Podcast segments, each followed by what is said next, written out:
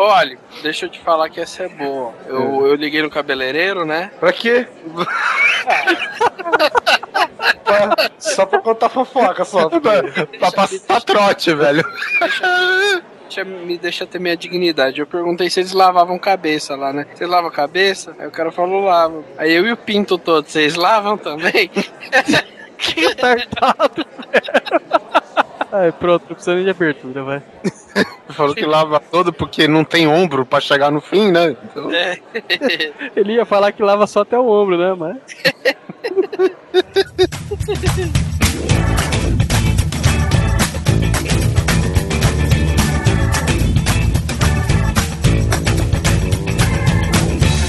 Grande Coisa. Um podcast que é bom, mas que também não é lá grande coisa.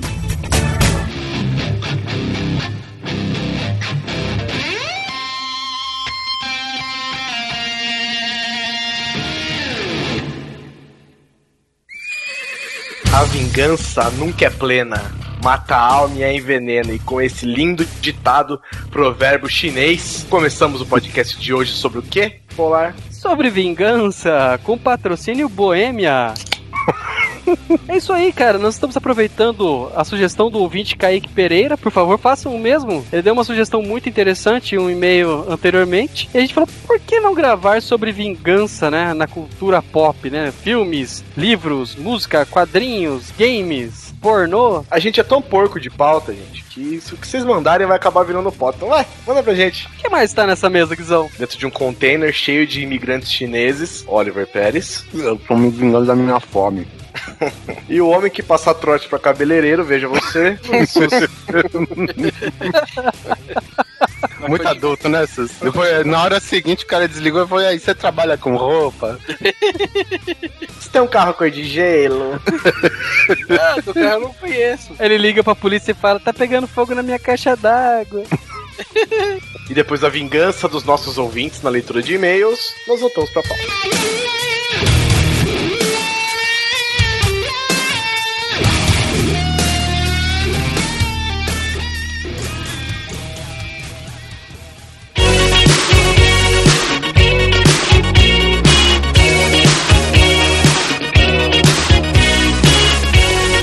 E vamos a mais uma leitura de e-mails, seu Guizão. Quem não está desta vez aqui? Eu acho que você está se vingando do Alan Polar. Pois é, o Polar foi fazer um implante de queixo. Esperamos que o queixo não rejeite o corpo.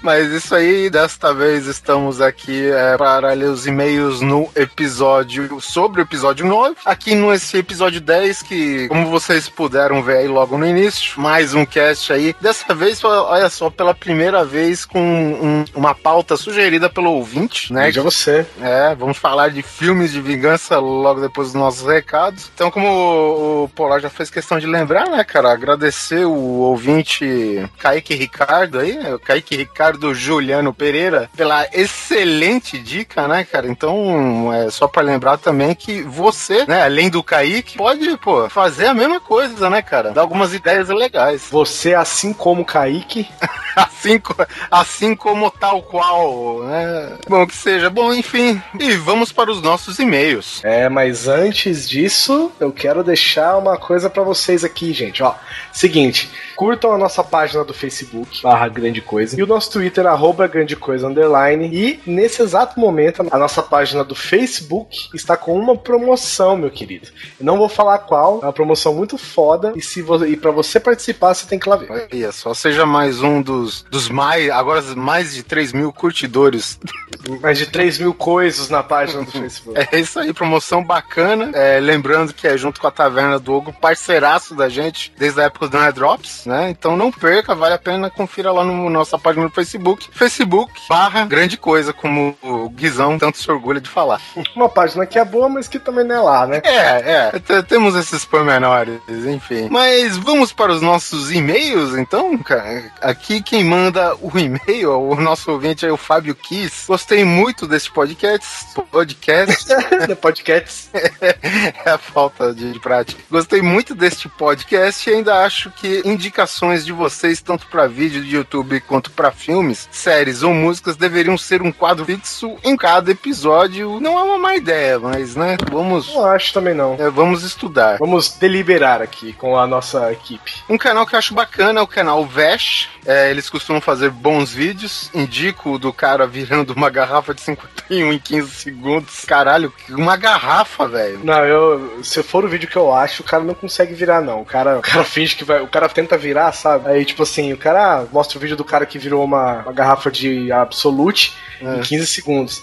Aí o cara quer fazer igual com uma garrafa de 51. Ah. Aí o cara, tipo, vira um pouco, aí para. Aí o cara vira mais um pouco, para. Aí dá uma hora que dá um, tipo, um corte, tipo, três horas depois. O cara tá, tipo, chorando na do... Minha vida é uma merda.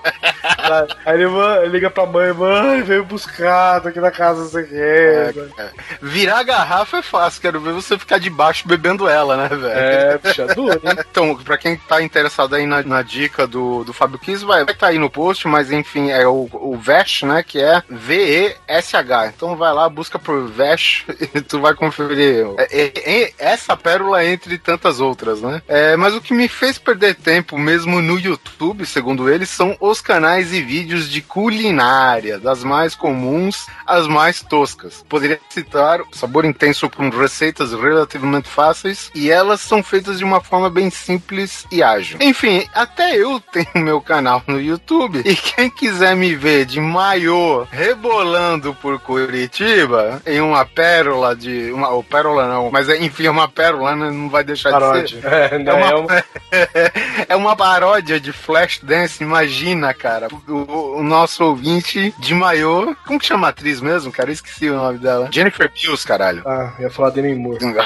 Puta que pariu, é. Bem, então o nosso ouvinte aqui, ele encarnou na pele da personagem da Jennifer Bills, lá no filme dos anos 80, Flashdance. É uma produção digna, digna de o que? Hermes e Renato, mais ou menos, a gente pode dizer? Pode ser que sim. E, e olha isso, cara. Eles falaram que eles ganha- chegaram a ganhar festivais desses trechão, assim, sabe? Aham. É, é, ele coloca aqui entre parênteses, festivais, e aí tá a categoria vídeo trash, como se pudesse ser outro, né? Pode ser erótico, de repente. Mas então, como ele mesmo diz, chegamos a ganhar festivais com esta bosta. Ah, nunca se sabe, né, cara? Á- Às vezes você acha que é bosta, mas tem pessoas que dão né, o seu devido valor. Vou te falar uma coisa, Fábio. Tem gente que ganha dinheiro com isso na internet. Exatamente. Tem gente que fica famosa, ganha dinheiro com isso e deixa o seu trabalho, né, secular aí. Quem sabe, de repente, você não é a nova musa da dança do Brasil. Mas, gente, a gente vai deixar no post aqui um vídeo do ouvinte, Fábio Kiss, de Foz do Iguaçu, que foi fazer palhaçada em Curitiba, né? Não mora lá. Então, e agora vamos para os comentários, para pois, dos nossos, dos nossos ouvintes, o nosso post do episódio 9 sobre dicas para desbravar o grande buraco negro que é o YouTube. O pessoal gostou bastante, viu, cara, das nossas indicações. Eu confesso que eu fiquei impressionado porque, assim, é- como é, o podcast é um programa de áudio, né? E é, às vezes a gente fica, fica naquela dúvida, pô, a gente tá falando num, num programa de áudio sobre vídeo, né? Então. A gente não sabe como que ia ser a, receptividade da, do cast e, pô, foi grande, cara. É, o pessoal gostou bastante que a gente. Eu acho que a gente tem um, um dom, pode-se dizer assim, né? Não sei se é, se é um dom de verdade. Mas a gente fala das coisas e a gente. Muitos, a gente recebe muito feedback, né? E a gente, a gente percebe que, é, por mais que a gente fale que é ruim, que é bom, é, descreva, a gente pode. Tem, tem filmes que a gente comenta que a gente praticamente conta o filme inteiro, né? É, é. E, e mesmo assim, o jeito que a gente conta o filme, as pessoas dizem que interessam elas a ver. Não fica aquela coisa, sabe? Não é aquele negócio assim, ah, eles contaram o filme, não vou ver mais, entendeu? Que a gente conta de um jeito que não, não, não tira a graça de assistir o filme, sabe? Assim, é, é porque muitas vezes com, com a questão do temático, né? A gente é, realmente a gente é, é fundamental a gente descrever a, a, linha guia, vamos supor, de um filme, né? E, pô, fatalmente a gente vai falar de algum spoiler ou outro. Só que da maneira que a gente fala, é, isso só atiça a curiosidade de, de quem tá ouvindo, né? É, não é a gente que tá dizendo isso, viu, gente? Não é assim, É, nossa, é. cara, esses malas do caralho ficar falando assim, é o que, é, o que as pessoas falam pra gente, por favor, hein? É. Eu acho que é porque a gente se empolga demais falando, sabe? É, é porque ainda mais agora, cara, que antes no Nerdops a gente tinha que falar o que gostava e do que não gostava, né? Ah, tá certo, hoje a gente ainda comenta sobre coisas que não gostam, mas é. Pô, cara, quando a gente fala um negócio, né, pô, que é paixão nossa, cara, sai de baixo, né? É, sai de baixo mesmo, que é, é tapa na cara, é torta, é, ou é tudo, tudo que, que a gente puder falar, de bom, de ruim, e mesmo que for ruim que a gente goste, a gente vai falar. E os vídeos, né, a gente descreveu o jeito que a gente pôde, mas muita, muita gente, inclusive, não conhecia o FPS Russian, né? É, eu fiquei impressionado com isso, cara. Eu acho que a, até a Mariana da Taverna não, não sabia. Nossa, a Mariana eu, eu nunca... ficou doida, ficou doidaça. É, é, justamente ela, que, que porra, a, a, o carro-chefe da loja da, da Taverna é o Comandos em Ação, né? Que a gente tá falando de algo, assim, praticamente do mesmo gênero, né? Então, quer dizer, pô, a Mariana ficou louca na vida, cara. O, o cara fazendo demonstração com arma, cara, pô pra colecionador de comandos e ações, é paraíso, né? E o bom é que, por enquanto, ela não tem que ficar guardando cada vídeo novo que o cara posta, né, velho? Então ela tem conteúdo pra caramba pra ela ficar vendo. Um é, você conheceu muitos canais aqui que a gente indicou, se você conheceu agora, você vai ter vídeo, ó, até o final do ano, pelo menos aí. Primeiro comentário do Fabiano Loureiro, ele diz o seguinte: opa, muito bom, muito do que foi falado no cast eu já conhecia, mas eu curti muito conhecer o canal do Otário. É, o cara, o cara é osso mesmo, né, velho? É, é. Eu só não gosto muito do jeito que ele fala. É, eu sou um otário. Mas isso é pra, pra, pra disfarçar voz dele, eu presumo, né? Cara, eu, eu, acredito que foi isso que conquistou, né, o, a maioria dos, dos assinantes dele, né, cara? Também temos um comentário, o comentário do Faustão, do Alisson001, que ambos, né, estão baixando o podcast. O Haddock Globo, ele quis dar um disclaimer aqui, né? Primeiro eu quero esclarecer uma coisa. Eu gosto de Gunnan Style, mas sou parte do mundo que escuta sem entender e não nego isso. E não achei nem de perto de ser um dos primeiros a ver isso por aí. É, eu imagino que, sei lá, não deve ter tido um primeiro, né? Acho que ele já entrou no YouTube com um milhão de views. Eu vejo muita coisa no YouTube. Depois eu vou dar uma olhada e vou passar recomendações para vocês. O Haddock, o cara que tem nome de Travessa da Paulista aí, quer dizer, quase, né, Travessa da Paulista. Cara, o Gangnam Style, eu vou te falar, é uma das, digamos assim, moda ou viral, seja lá a palavra que você queira definir, que ela é tolerável, cara. Nossa, Entendeu? adoro. E ninjoável. Pô, cara, é, o vídeo é divertido, né, a música, pô, contagia todo mundo aquela porcaria lá, ninguém entende, velho. E, pô, e falando, e aproveitando que a gente tá falando de comentários em vídeo, quem não viu, é, veja a apresentação do Psy ao lado do MC Hammer, né? No MA, o AMA 2012. Cara, puta que. Eu, eu não gosto de usar esses termos internéticos aí, mas, cara, isso realmente, aquilo lá foi épico, velho. MC Hammer dançando ao lado de Psy, cara. E ele com a roupa do MC Hammer na música Can't Touch This, né, velho? É, é puta, aquelas calças com, com, o cavalo lá embaixo. E ele também deixou um, uma, uma lista gigantesca de links, né, de, de vários canais aí, pra quem quiser conferir dá uma olhada, tem uns canais que são muito legais. Então, se você quiser ver, entre no post do episódio 9 sobre o YouTube, você vai ver do Haddock Globo uma lista de vários canais. É, um dos que eu vi aqui que eu já recomendo é o Mortal Kombat Legacy, né, cara? Muito bom, velho. Que foi aquela websérie. É, era uma ideia, né? E pra não desperdiçar a ideia em um filme tosco, os caras fizeram uma websérie com um orçamento menor e ficou bem bom, cara. Achei legal. E o que eu indico particularmente aqui é o canal Xande22, que é o cara que faz o rebosteio, velho. Então vão lá, acesse o área dos comentários e confira. Quem manda aqui também comentário é o Clayton Givel Cuenca. Muito bom o episódio. Eu normalmente escuto podcast no carro. Fiquei louco para parar na frente do computador e assistir os vídeos. o André aqui manda também muito bom programa. Alguns canais eu não conhecia. Valeu pelas indicações. O Igor Godima Cunha que diz o seguinte: bem legal o cast. Confesso que eu não sou tão fã do YouTube. Como assim, meu amigo? Você não é fã do YouTube. É sua única televisão. não tenho muita paciência com vídeos. Mas sabe o que vocês fizeram de legal? Vocês não ficaram narrando um único vídeo. Simplesmente deixaram a indicação pro canal e cada um pode ver depois. Pois é. E não só isso, gente. É, não só o Haddock, o André, várias pessoas deixaram vários links aí de vários canais para vocês acessarem também. Oh, bacana, bacana. Foi um post colaborativo. Quem manda várias indicações aqui é o nosso ouvinte das antigas aí, o Frank Castle. Aqui ele disse que ele conheceu o Epic, o Epic Raspberry Conheci esses através do vídeo do. Veja só, foi justamente o que eu citei. Master Chief do Halo, né? Versus Leônidas do 300, cara. Os, cara, os caras mandam muito bem. Eles fazem rap melhor do que os rappers oficiais, cara. Muito, cara, muito bom. São muito foda, cara. E eles, assim, a sátira que eles fazem, né? A paródia, que eles acabam fazendo do duelo de um personagem com o outro, cara. Meu, é muito bom. Um esfregando na cara o que fez de melhor, de pior. Meu, muito bom. Aqui ele manda aqui indicação, uma indicação aqui de, de canal do YouTube, que é o Cosmic Gaming, que é um canal aí de games, obviamente. Um abraço pro Felipe Stocker, nosso amigo, jogador de Battlefield conosco. E não se esqueça você também, se você não faz parte do nosso Platum no Battlefield, acesse lá e procure grande coisa. Um pelotão que é bom, é.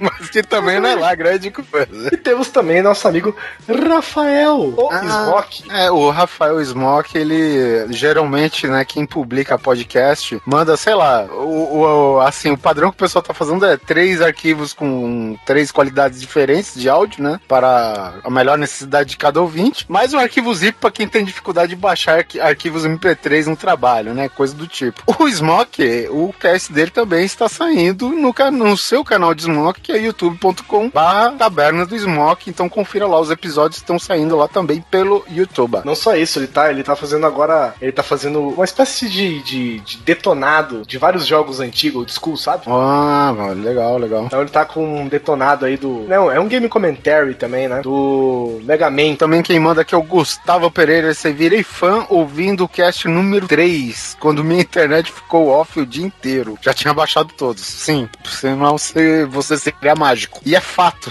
Somos. Aquele tá. O 3, o que, que é? O de ódio, né? Que a gente fez. É. E é fato que somos tratados bem quando estamos comprando. Depois nem telefone eles querem atender mais. Rai, nunca mais. Vou para a GVT. É. Não, nunca tive vitória tão cedo. E aqui sobre esse episódio, ele gostou pra caramba aqui do Dance with the Star Wars Stars. Muito bom. E por último, o Israel César, que diz que não deveria ter visto o Silent Finger, porque ele gostou e acha que não era pra ter gostado.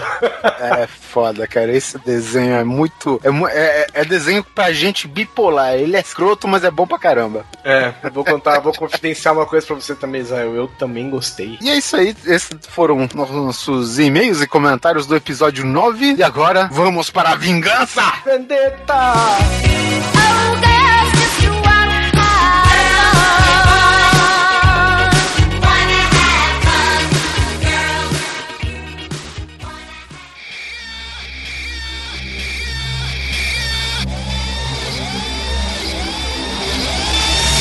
Vamos lá, vamos começar a falar sobre vingança, né? O sentimento de revide é, acho que é a coisa mais comum que tem da humanidade, né? A coisa mais primitiva que a gente é, tem, né? É a coisa mais pura, né? É aquela coisa, se, se você tomou uma porrada, cara, é lógico que você vai querer revidar. Se você foi prejudicado, você vai querer dar o troco. Quem que não sente isso, velho? Ah! Você não esquece ele, né, Sus? É, hoje a pauta é de vingança, né? Então vem a calhar. Inclusive o Oliver tem, né, uma vingança, né? Uma vingança sonora. Vocês já sofreram alguma coisa que vocês têm certeza que foi vingança por alguma coisa? Vingança? Por exemplo, é, por exemplo se você me vingar de você, Guizão, que você tá me deixando nervoso de novo com essa porra desse cursor que não para quieto. Você jamais me pegará. Guizão, o jumper virtual. Ah, cara, eu, eu, sinceramente não me lembro de, de ter sido alvo de uma vingança, assim. Alguém vocês já teve? Não, aqui nós somos todos pessoas nobres. Não, eu acho que isso daí tem mais a ver com karma, arma, essas bagaças. Karma, dharma. Eu já sofri vingança uma vez que eu, que eu vi que foi claramente vingança, que um, tinha um cara meio bravo comigo, aí quis consertar a situação e tal, a gente foi no churrasco, eu cheguei pra ele e falei assim, você vem? Cara, não, compra uma caixa de cerveja que depois eu vou. Falei, tá bom, comprei duas caixas de cerveja e não foi. Falei, filha da puta. você teve que beber tudo sozinho, né? Que beber 24 latas sozinho, velho. Cara, eu sinto mal por você, velho. Bem, bem que dizem, né, que a vingança é servida fria, né? Gelada. Estupidamente gelada. E por falar em vingança, né, cara, que é um sentimento tão comum no ser humano, a gente teve até ao longo da história, né, casos de vingança institucionalizada, né? Quem não conhece a famosa lei de Italião, né? O olho por olho, dente por dente. Ou seja, se o cara fez mal pra, pra, pra outra pessoa, ela tinha o direito de revidar, né? Com talvez o mesmo mal, né? É, fazer a mesma coisa. O duro é você revidar a morte, né? Pô, o cara me matou, eu preciso revidar. Ah, o corvo. Spawn. Spawn, né? Mas isso a gente fala depois, né? Então é isso aí, a gente pode começar. Agora vamos falar sobre esse tema na cultura pop, né? Ela é bem explorada, né? Vários títulos fazem abrir mão desse expediente sobre vingança. E a gente tem várias áreas aqui que a gente poderia abordar. A gente pode começar com o quê? Quadrinhos, livros? O que, que vocês acham? Mata a música de vez. Que eu odeio ela. Então vamos começar com música. Primeira música, Oliver. I used to love her. Mm, mm, yeah, but I have to kill her. Muito bom. Caramba, que, que é pagode? É, bateria, porra. que bateria é Daqui a, isso? daqui a pouco ele canta. Acho que é minha. Acho que é que é minha bateria eletrônica. Ah, bom, sintetizada, né? Isso. Pô, Quem não conhece, já puta música famosíssima do Guns N' Roses, né? I Use It to Love Her. Eu tô parecendo apresentador de música de rádio dos anos 80, né? Falei tudo errado. Use It to Love Her. Ponto MP3. É verdade, teve uma vez que o cara leu isso. Uh, Sheryl Crow. Maram, ponto MP3. Cara, é- eu acho que a gente falando de um sentimento puro, né? Bruto, que nem a vingança. E eu tô vendo aqui, cara, que 90 e, sei lá, 92% da letra é eu costumava amá-la, mas eu tive que matá-la. então, quer dizer, acho que tá bem claro, né, cara? Eu tive que colocá-la sete palmos e eu ainda posso ouvi-la reclamar. Vixe, era, era chata pra caralho mesmo. Megera desgraçada, né, velho? E a letra só é interrompida por uh, yeah, sabe?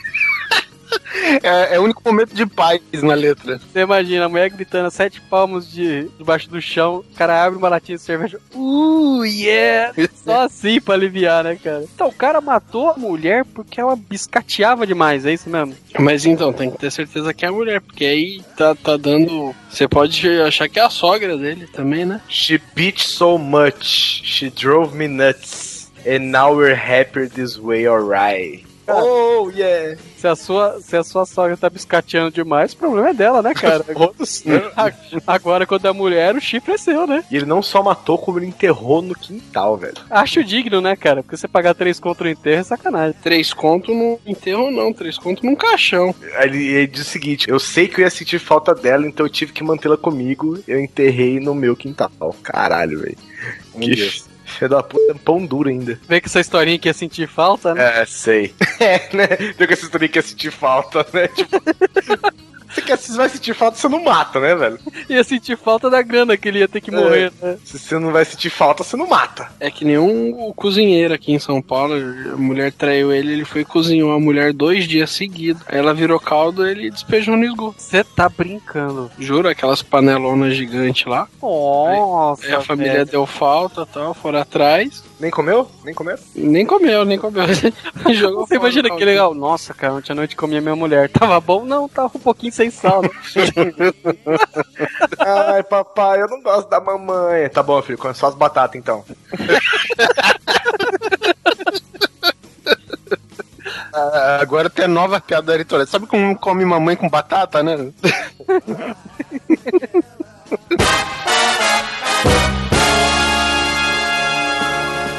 Bom, próxima música nós temos aqui. É, é interessante, né? Chama Cleaning Out My Closet do Eminem. Que é, é, é interessante. Essa música é a vingança do Eminem contra a mãe dele, né, A cara? própria mãe, velho. É correto dizer que a gente pode, assim, nos referir ao Eminem como um verdadeiro filho da puta? Olha, dizem Mas, mas eu acho que. que dá processo, né? Mas É, mas eu acho que a mãe dele não era, né, não biscateava muito, não. Fiquei...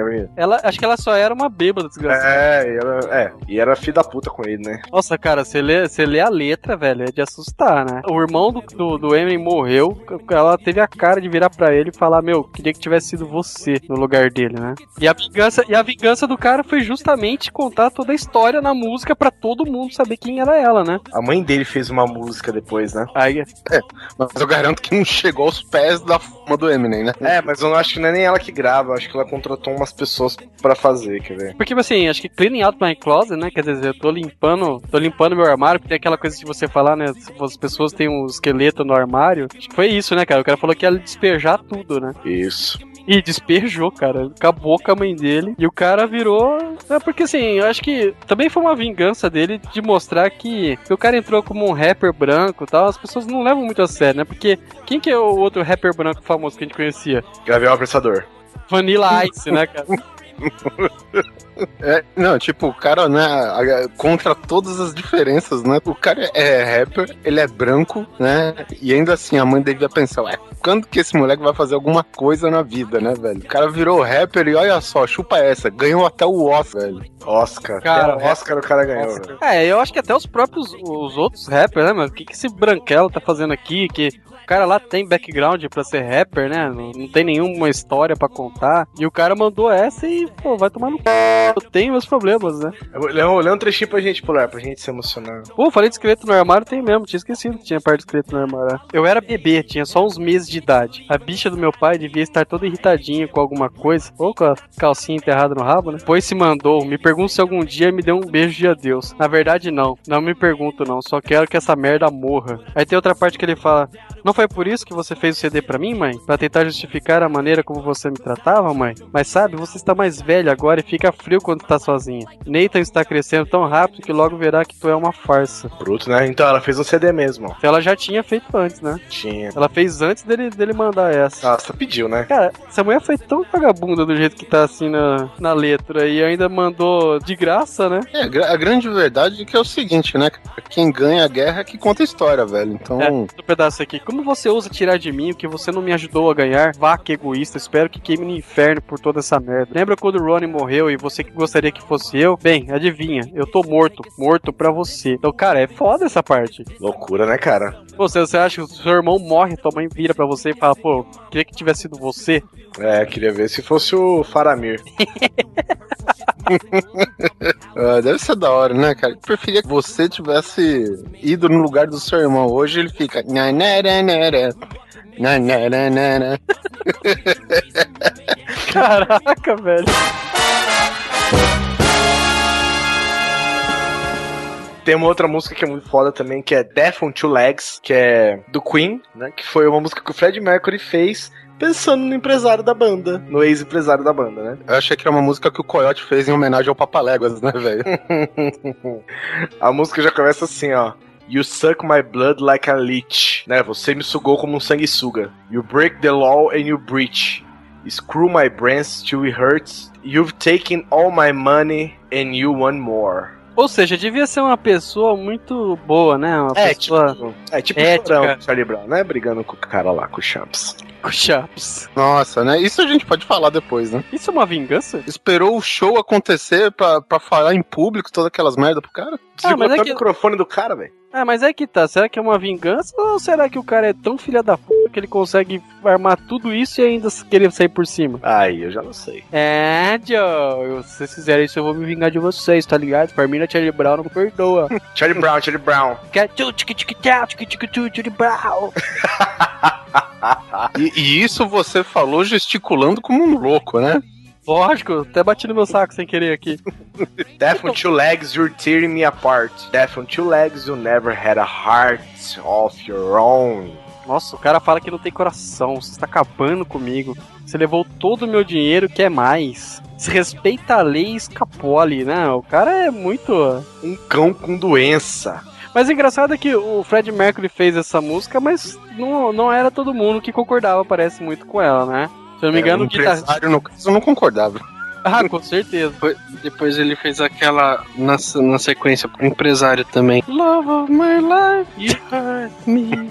Sabe? É porque o empresário fudia ele e ele gostou, né, cara? Cara, a música começa com uma ópera de piano, velho. O bagulho. Parece que vai ser uma puta música pesadíssima, né? Dessas que o Queen sabe fazer. Bom, é, né? Uma dessas que o Queen sabe fazer. É, mano, desmancha prazer, sacana, presunçoso, pouca bosta.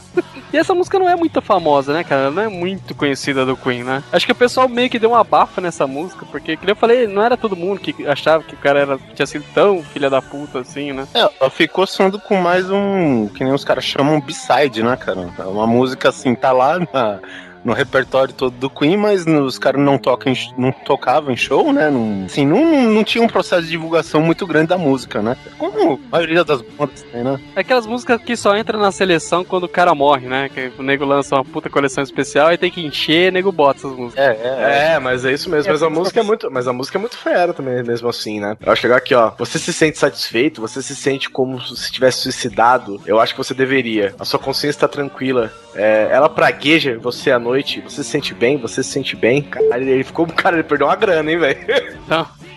Como você consegue dormir à noite, seu filho da puta? Você Nossa. me fudeu, velho. Cara, um cão com doença, velho. A dog with disease. Lembrando que o cara que fez a música tá vivo até hoje, né? Que é o Brian May. O, o Fred Mercury apenas empresta sua voz, né? A criação do cara. Vou falar que perdeu um amigo, viu? Não, parece que a música. Não, não é. O Brian May canta e Fred Mercury que escreveu? Bom, o cara aqui tá aqui. Brian May, letra e compo composição. Ah, porque eu ouvi dizer que o Fred Mercury também tava puto com o cara. Eu não sei. Dane-se também, né? O importante é a mensagem. Bom, quando o empresário faz cagada, normalmente a banda inteira fica puta com o cara, né? A não ser que você levou uma nessa também, né? É. Por fora. Fica, menos, aí você fica menos Você só fica um pouquinho putinho só pra aparecer, né? Você faz que nem o Pelanza, né? Chupa meu cu. Será que eles que não foi ideia desse, desse cara também o clipe lá da Want Break Free, cara? Os caras ficaram. Quer dizer, com exceção do Fred Mercury, o resto dos caras ficaram bravos pra caceta. Fa faz sentido, faz sentido.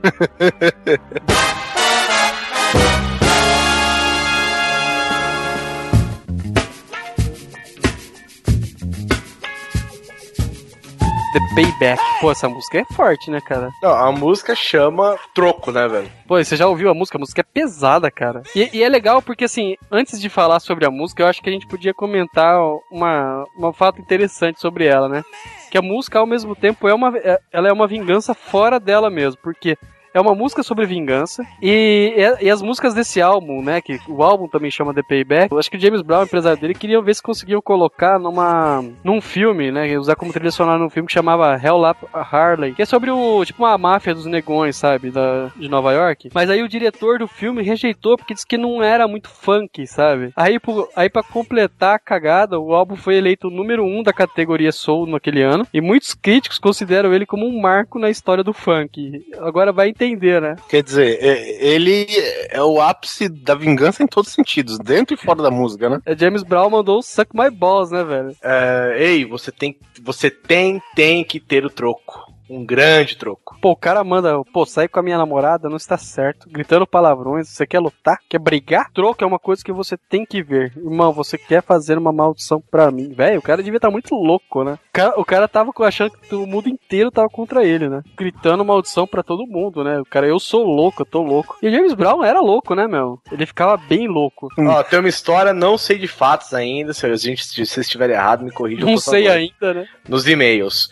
É, eu ouvi dizer que o, o Jimi Hendrix tocava pro James Brown e no meio de uma música qualquer, qualquer música louca assim, o, o Jimi Hendrix começou a fazer um, um solo desses alucinógenos de guitarra. Aí as pessoas começaram a delirar no show, delirar assim, pular guitarra, ficar loucona. Dessas que só faziam quando o James Brown tava fazendo as maluquices dele, é, né? Peraí, a pessoa ficar loucona no show do Jimi Hendrix é default, né? É, mas você foi depois. Aí. e ele e o James Brown ficou puto, cara, que ele fez isso. Como assim, como assim você brilhou mais que eu no meu show e mandou ele embora? Até onde eu sei, não sei se é verdade, não sei de fatos, mas é, eu sei dessa história. Deve ser a fase do Jimi Hendrix ainda certinho, né? Cabelo batidinho isso. de lado. Isso. É, tocava em banda, né, velho? Tô vendo aqui, parece que era assim, da época que o, a banda chamava Famous Flames, que é tipo chamas famosas, né? Parece que realmente teve um tempo que, em 66, que eles chegaram a tocar na mesma banda. É, Agora, aqui não, fala, não tá falando sobre a, a, saída dele, não. Ah, então eu estou contando aqui um, uma teoria uma fofoquita. Uma fofoquita, a teoria da conspiração, hein? Jimi Hendrix foi demitido por James Brown depois de se brilhar mais que ele no show. E qual foi, e qual foi a vingança do Jimi Hendrix? Tacar fogo na guitarra.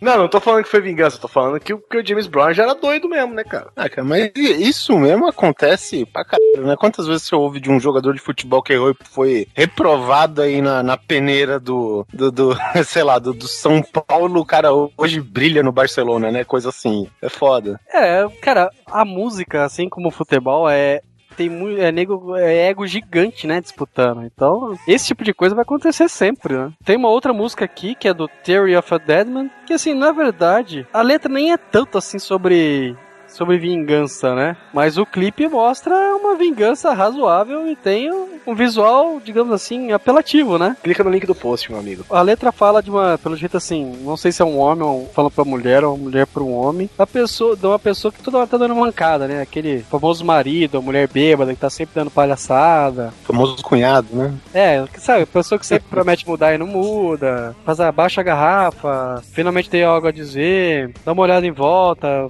você encontra a pessoa, vai encontrar outra pessoa pra brincar, levanta e sai daqui, você sempre tá tropeçando, cai fora, sabe? Cara, eu não sei, essa moça parece que ela fez o. Ela participou da primeira temporada do Joanna Halfman, cara. Tem, lembra tem um episódio que o Charlie tá saindo com uma mãe separada? Ah, Parece ela, cara. ela assassinou o cara. É, entendeu? A metáfora do vinho significando sangue. Que bonito. Olha que bonito. É, pareceu sangue mesmo, porque o, o vinho mais vermelho da história da humanidade. Sangue de boi, né? Nossa próxima música é Fuck You, né? Que apesar de ser uma vasta palavra utilizada em milhões de músicas, em títulos, em letras, em tudo. É, a nossa a versão que a gente vai falar aqui é do Silo Green, que ele fala sobre uma mulher que é uma aproveitadora, uma usurpadora pra quem assiste SBT. Usurpadora, velho. Aqui pariu, velho. Usurpadora, né? Olha o gancho. e é engraçado que ele canta a música. A gente precisa colocar novela na pauta também? Ah, não. Ah, se for novela, qualquer uma da Globo. Desde que surgiu a televisão. Ele canta a música como se ele já fosse o Silo Green, né? E é engraçado que a música já começa assim. Eu vejo você andando pela cidade, vejo você dirigindo pela cidade com a garota que eu amo, e eu, tipo, foda-se. é muito bom, cara. Ou, ou vai se fuder, né, Ou cara? vai Porque se tá fuder, muito né? puto. É. Porque assim, ele, ele fica se comparando, né? Falando que assim, ele era mais um Atari e o rapaz era o Xbox, né? É, me desculpe se eu não podia comprar uma Ferrari, mas isso não significa que eu não conseguia te levar lá. ah, cara. E assim, agora ele é um cuzão, né, cara? Agora ele tá nadando na dineira. Como fala por aí, né? Tá por cima da carne seca, né? cima da carne seca. E ele tá mandando ela se fuder, né, cara? Até ele diz, ó, eu disse, se eu fosse rico, talvez eu estivesse com você. É, isso não é alguma coisa? Ou seja, nada como dar aquela virada na vida ficar famoso, né? Né? Ou rico, né? É, porque Não é, já fala, cara, não tem remédio melhor pra depressão do que ser rico. É, dinheiro não compra felicidade, mas ajuda a sofrer em Madrid, né? É melhor você chorar no banco de uma Ferrari do que no banco do Fusquinha, né, cara? Uma, uma pessoa que trabalha lá no mesmo prédio que eu, ela viajou pra, pra Bruxelas, né? Ela viajou pra Bélgica e tava acontecendo uma situação lá e ela ligou dizendo que ela tava muito triste, muito chateada. Eu falei, é fácil ficar chateado na Bélgica, né? É tipo, você tá triste na sua Ferrari, né? É, você liga o piloto automático e enxuga as lágrimas. né? Nossa, tô tão triste no hotel 5 estrelas de vista pro mar, sei lá se tem mar em Bruxelas. Cara, é aquele negócio, o ser humano é uma merda. Quanto mais tem, mais arranja motivo pra reclamar, né, cara? Mas é isso aí, cara. O Silo Green, cara, depois cantou Now I'm Crazy, né? É, depois ele transformou essa porcaria dessa música aqui, em uma versão mais, sei lá, versão livre, né? Para crianças e adolescentes, aí virou uma merda essa música. Não, mas é, tem uma coisa que substitui o fuck, o como que virou? Forget you. Forget you. Eu acho que no show, só pra. eh, No show ele podia fazer a vingança contra o politicamente correto, né? Só falar fuck you. Ah, eu acho que no show ele fala só fuck, né, velho? Porra, o cara escreveu desse. Alguém, né? Escreveu desse jeito, aí o cara vai mudar só pra poder cantar no show. Bom, sei lá também, né? É, bem, é, lembrando que a música tem uma levada bem sossegada, né, cara? Não É tem nada que, que, que represente ódio, assim, vingança. É, tipo, ele já desencanou, né? Que se foda essa porra. É, e, e no clipe é aquele autêntica história do cara que sofre só, né? Não, quase não mostra tanto ele sendo o Silo Green, agora eu tô por cima da carne seca, né? Ah, no final, então, em partes mostra assim, mas vai chegar quando mostra ele criança dizendo fuck you. Aí alguém sempre dando um, um tapa nele, um tapa na boca. Olha feio, né? É. Muito bom. Ele, eu- o ritmo da música lembra bastante aquele cara que pega as músicas do Slayer, do Slipknot, e canta, tipo, em, em ritmo Tony Bennett, sabe? De Richard Cheese? Você já viu lá? Acho que o Richard Cheese é mais lounge, cara. Mas. É, não, não, eu tô falando assim, lembra um pouco, né? Porque ele, ele pega umas músicas que é só ódio, né, cara? Running Blood do Slayer, velho, sabe? Aí fica um ritmo, aquele Tony Bennett, Tony Bennett, Frank Sinatra, faz um É. monte de cover assim, cara. Ah, o nego tá fazendo até versão samba dessas porra, então. Pois é, né? Diz que Latino pegou aí a versão do Iron Maiden agora. Cara, eu só consegui ver os, o primeiro minuto da música, eu não aguentei, velho. Só que eu tô achando que isso aí não foi ele que fez, não, cara. Nem parece a voz dele.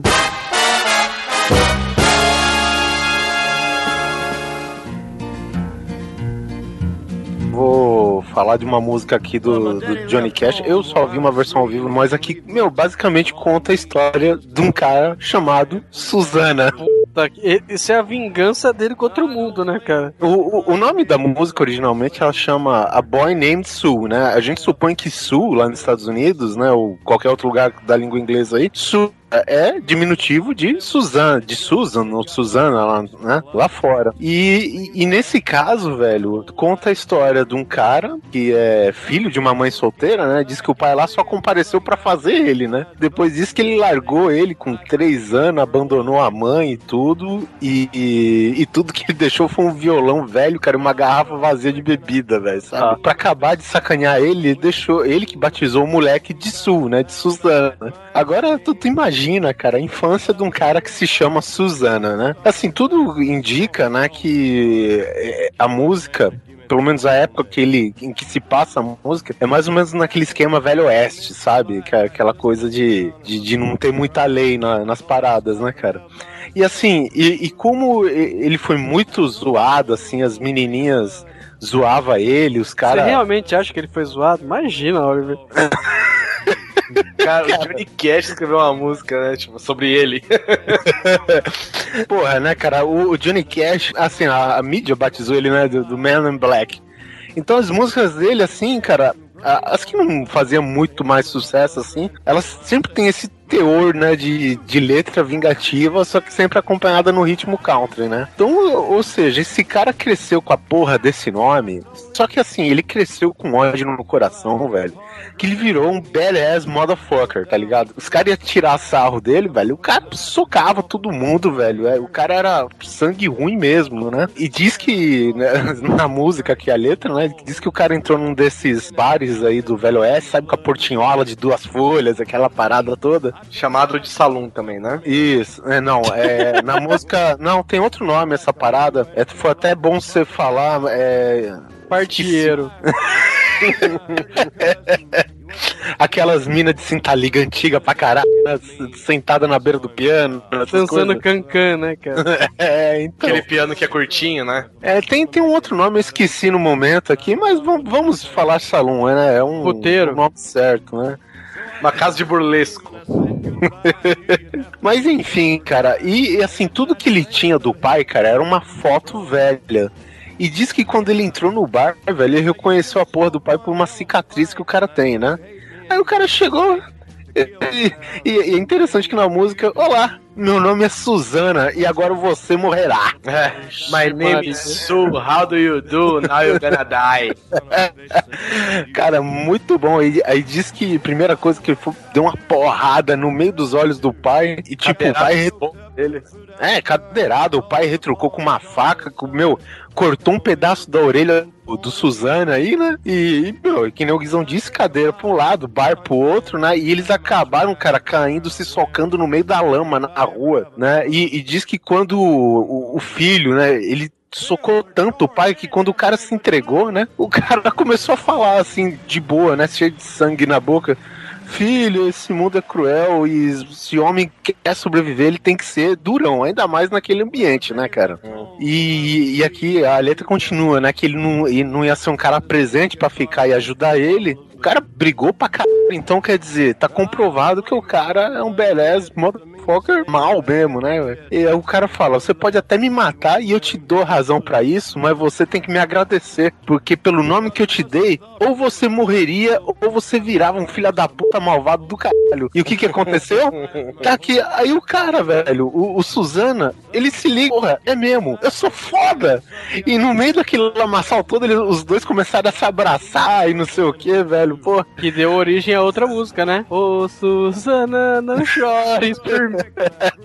Cara, e, e é muito interessante que um conto de vingança, porque, tipo, a vida do cara toda foi motivado pela vingança de encontrar o pai e dar um couro nele, né? E o pai, por mais que seja um filho da puta ausente do caralho, tinha razão, cara. Né? O cara deu o nome de Suzana e o cara virou o cara mais macho da área, né? Ninguém se metia com ele. E se ousasse se meter com ele, cara, ia cair na porrada e ia morrer. Tá Né? fácil ser pai assim, né? Eu vou largar minha. Minha filha vai nascer, vou dar um nome de homem pra ela e vou largar ela violão. Zezão vai chamar ela. Manuel, né? O, o final da música termina bem legal também, assim, é, o cara fala, bom, agora eu penso no meu pai, né, agora e sempre, e, e se eu, um dia eu tiver um filho, eu vou chamar ele de Bill, Jorge, qualquer porra, menos Suzana? Que eu ainda odeio esse nome.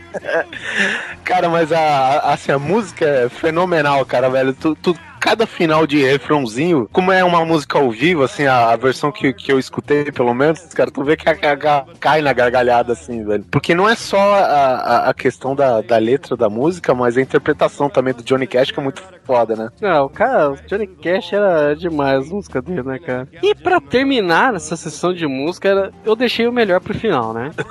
Meu Deus. Nós temos que falar sobre esse clássico cancioneiro nacional, que é Baba da Kelly Key, que pelo jeito foi uma homenagem que ela fez pro latino, que nem o Cauê Moura, né, cara? O Cauê Moura mandou tomar no c... e ela só mandou ele babar, né? Você não acreditou, você nem me olhou.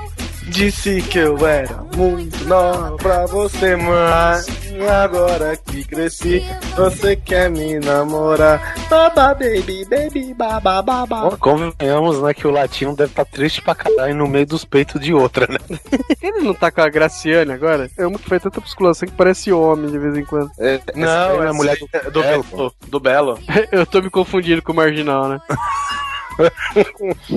Mas isso aí, essa é a música típica da. Que, a gente vê no Facebook, né? Aquelas imagenzinhas. A feinha virou bonita, a novinha cresceu. E você? O que, que você é agora? É porque convenhamos, cara, se a gente pega a imagem da Kelly Key do latino nos, né, na fase, digamos, pessoas normais, né, com salário padrão, velho, era triste, velho, cara. Principalmente o latino, cara, aquele rabicozinho na Nossa, nuca, era bigodinho. Pô, velho, você não precisa nem fazer música de vingança, só postar uma foto dele, né, cara? Aquela época do Oh, baby, me leva. Boas épocas de, de, de ser um artista revelação no SBT, né, cara? E eu não sei, né, cara? Porque a Kelly Key mesmo, ela virou aquele fenômeno. tipo, Nossa, que meio gostosa, loira e tal. Mas você pega as fotos dela, assim, antes do latino dar um trato nela, Ah, cara, é mu- mulher fabricada, né, cara? não tinha como babar, né? Cara, se você pega as fotos vai da, da Carla Pérez, velho. Nossa, a Carla Pérez parecia um demônio, né, velho? Não, Carla Pérez no começo do Tchan ainda era o catiço, velho. Nossa, ela era muito destruída, velho. É a vingança contra a feiura, né, velho? Às vezes, por- pelo menos disso tá cheio na, na, na música popular brasileira, né? Quando não era nem El Chan, né? Era Gera Samba, lembra? Gera samba. Agora o Gera samba mostra pra você. A dança do Bobo que chegou de uma vez. Bota a mão no joelho. Dá uma encoxadinha. Tinha um programa de rádio que satirizava as paradas aqui e eles fizeram o, o Boquinha da Garrafa em espanhol, que era muito foda. Já escutaram não? Não. Cara, muito foda. Fica um cara gritando lá no, no fundo, em espanhol: Sube e baja la boquita la botella. La boquita la botella. Muito merda. A gente conseguiu sair completamente do negócio, cara. É a nossa vingança com a pauta, né, velho? Vingança com plot twist, né? velho?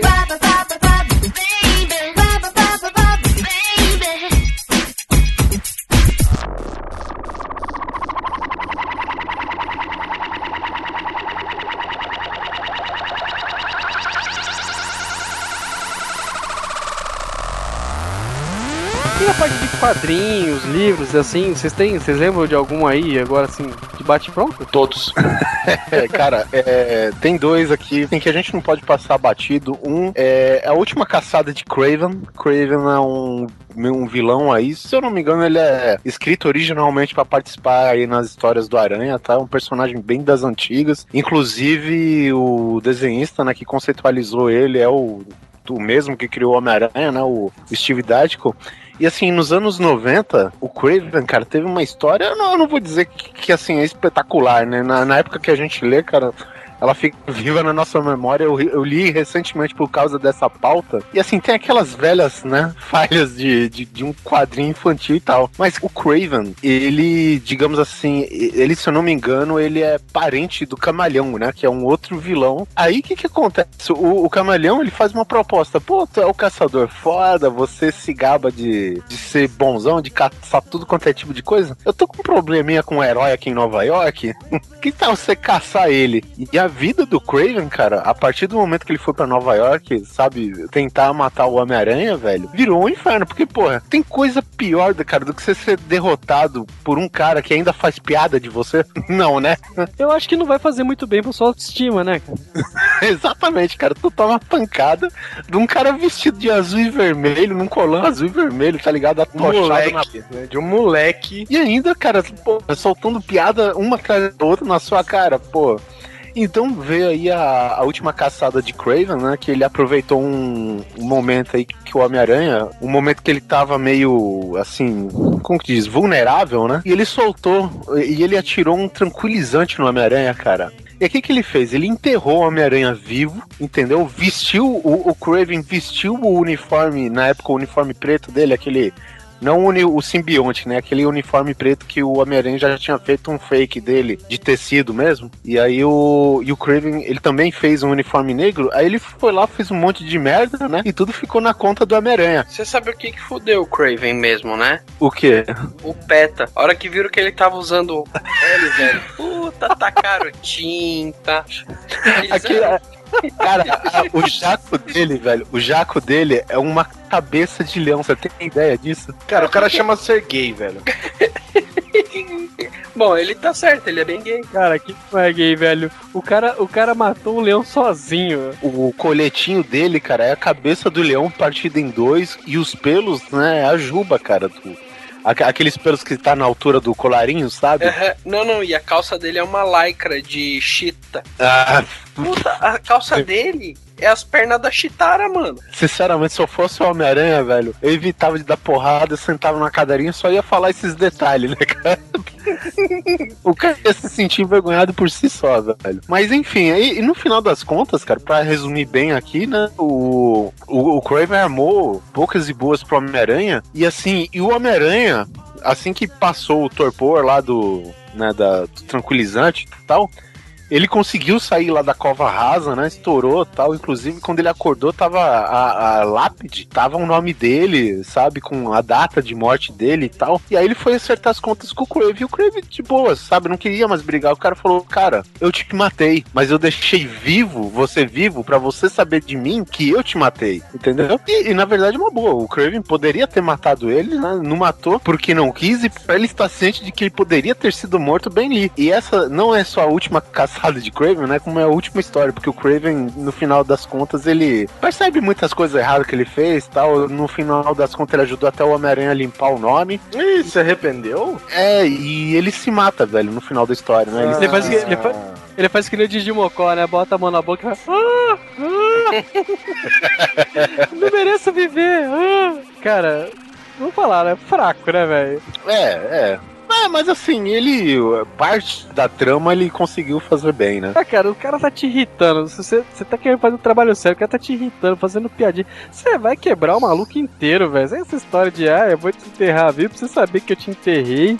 Depois é, você ó. fica com crise na consciência. Ah, vai tomar no cu, vai, Craven. Morreu tarde. Sabe quem devia ter feito isso? Hum. O Dexter naquela temporada que o cara mata a Rita. É, mas ele não matou o cara? Ele mata o cara, velho. Não, mas então ele devia ter matado o cara, mas ter deixado o cara vivo só pra saber que naquele momento. Ai, meu pai devia ter matado. Ele devia ter matado o cara, vê... mas deixado o cara vivo. E aí, quando ele vê que o cara matou a Rita, ele voltava lá pra matar o cara de vez. É- Caralho, velho. É, isso é muito viagem. É- Tá aqui naquele episódio do South Park que o, o Kenny. É o Kenny que sempre morre, né? É. É que o, o, o Kenny teve um acidente do caralho. Aí ele acorda no hospital aí os médicos acordam. Olá, você agora está legal, mas nós transplantamos sem querer uma batata no lugar do seu coração e você vai morrer daqui a 5 segundos. E. Caraca, o que eu mais gosto em você é a sua capacidade de colocar suas ideias em palavras, cara. Exatamente, a associação né, de informação é um negócio. Ele mata, mas deixa vivo. Aí quando ele vê que a Rita matou, ele mata, mas deixa vivo e mata de novo. Ô, cara, falando em vingança, Guizão, nos quadrinhos a gente esqueceu de colocar uma, hein? Michonne contra Governor. Puta que pariu, como é que esquece uma dessa? Cara, Ainda bem que lembramos. fala aí, Guizão. A Michonne, né, pra quem não conhece, é da Walking Dead, só é a personagem feminina mais foda da história e se e ousa dizer que é a personagem feminina mais foda da história do Walking Dead. Não digo a personagem feminina, a personagem mais foda da história do Walking Dead, cara.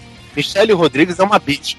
Ixi, não é ninguém, não é nada, velho, perto da Michonne. Agora, vamos ser sinceros, eles, eles encontram uma comunidade, e nessa comunidade tem um cara que se autodenominou governador. Ele não se denominou presidente porque ele acha que o presidente é uma coisa grande demais, as pessoas não dão tanto valor quanto ao governador. Esse cara simplesmente estupra a Michonne, acorrentada num galpão, sei lá o que, uma semana. É, ele tira o H do nome dela, ficou me come. É, basicamente. E aí o que acontece? Eles conseguem fugir. É o spoiler aqui, tá, galera? E a Michonne, todo mundo fugindo, correndo, desesperado, não sei o que. Michonne, pera um pouquinho que eu, já volto. Aí corta assim a galera fugindo e volta pra Michonne. Volta com o governador acordando. Aí ela fala assim: Ah, tá difícil de se levantar? É porque eu preguei seu pinto nessa tábua. Nossa senhora, seu braço, arranquei fora. Com essa furadeira. E sabe o que eu vou fazer com o seu olho? Eu vou arrancar com uma colher. Exatamente, cara. Ela arrancou o olho do cara com uma colherzinha, velho. E no final, né, assim, tem aquele, aquele quadrinho, acho que de uma página inteira, né? Do Governor todo estrupiado, velho, Em sabe? cima do tanque de guerra lá, né? Nossa senhora, com, com o globo ocular fora, fora das órbitas. Cara, eu sei que ela desmembra o cara, prega o pinto dele. Acho que ela capa ele, viu, Guizão? Ela prega o pinto dele primeiro, depois acho que ela arranca fora. E ela vai matar ele, só que ela não tem coragem. Ah, que boazinha. Ó, vou contar só uma parte aqui, ó. Ela fala assim, ó, vou começar com o mostre e conte, né? É, é, aí ela tem um alicate na mão, ela fala, eu vou usar tudo isso aqui antes de você morrer. Primeiro o alicate e depois o martelo, que eu já usei, né, no seu pinto. Ace- uma tocha de acetileno, um maçarico de acetileno, que tá quase cheio. Isso é bom pra cozinhar, eu vou usar também. E você realmente vai gostar do que eu vou fazer com isso. Olha que ela segura a colher. E no final ela coloca uma furadeira elétrica. Ah, deve ter acabado de ser carregada no estádio, né? A bateria tá completa. Eu acho que eu vou começar com essa aqui. Mas, cara, é, como que o cara não percebe que ela pregou o pinto dele numa tábua? Não, porque o cara tá, tipo, levantando agora de um- uma cacetada, entendeu? O cara tomou uma cacetada e caiu. Aí ele tava ali acordando. Ele acordou. Ah, entendi. Não, tem uma, tem, tem uma cara que ela olha pro cara, ele tá estuprando ela, ela olha toda babando, inchada, porque ele não só estupra, como ele bate nela, né? Que ela olha pra ele, cara, com uma cara que tá tão foda o desenho, que você fala assim, velho, a hora que essa menina sair daí, ela vai partir esse cara no meio. Foi muito foda. Aí no final ela viu que ela tava exagerando e ficou com dó de matar o cara. que boazinha. Desculpa aí, né, porra.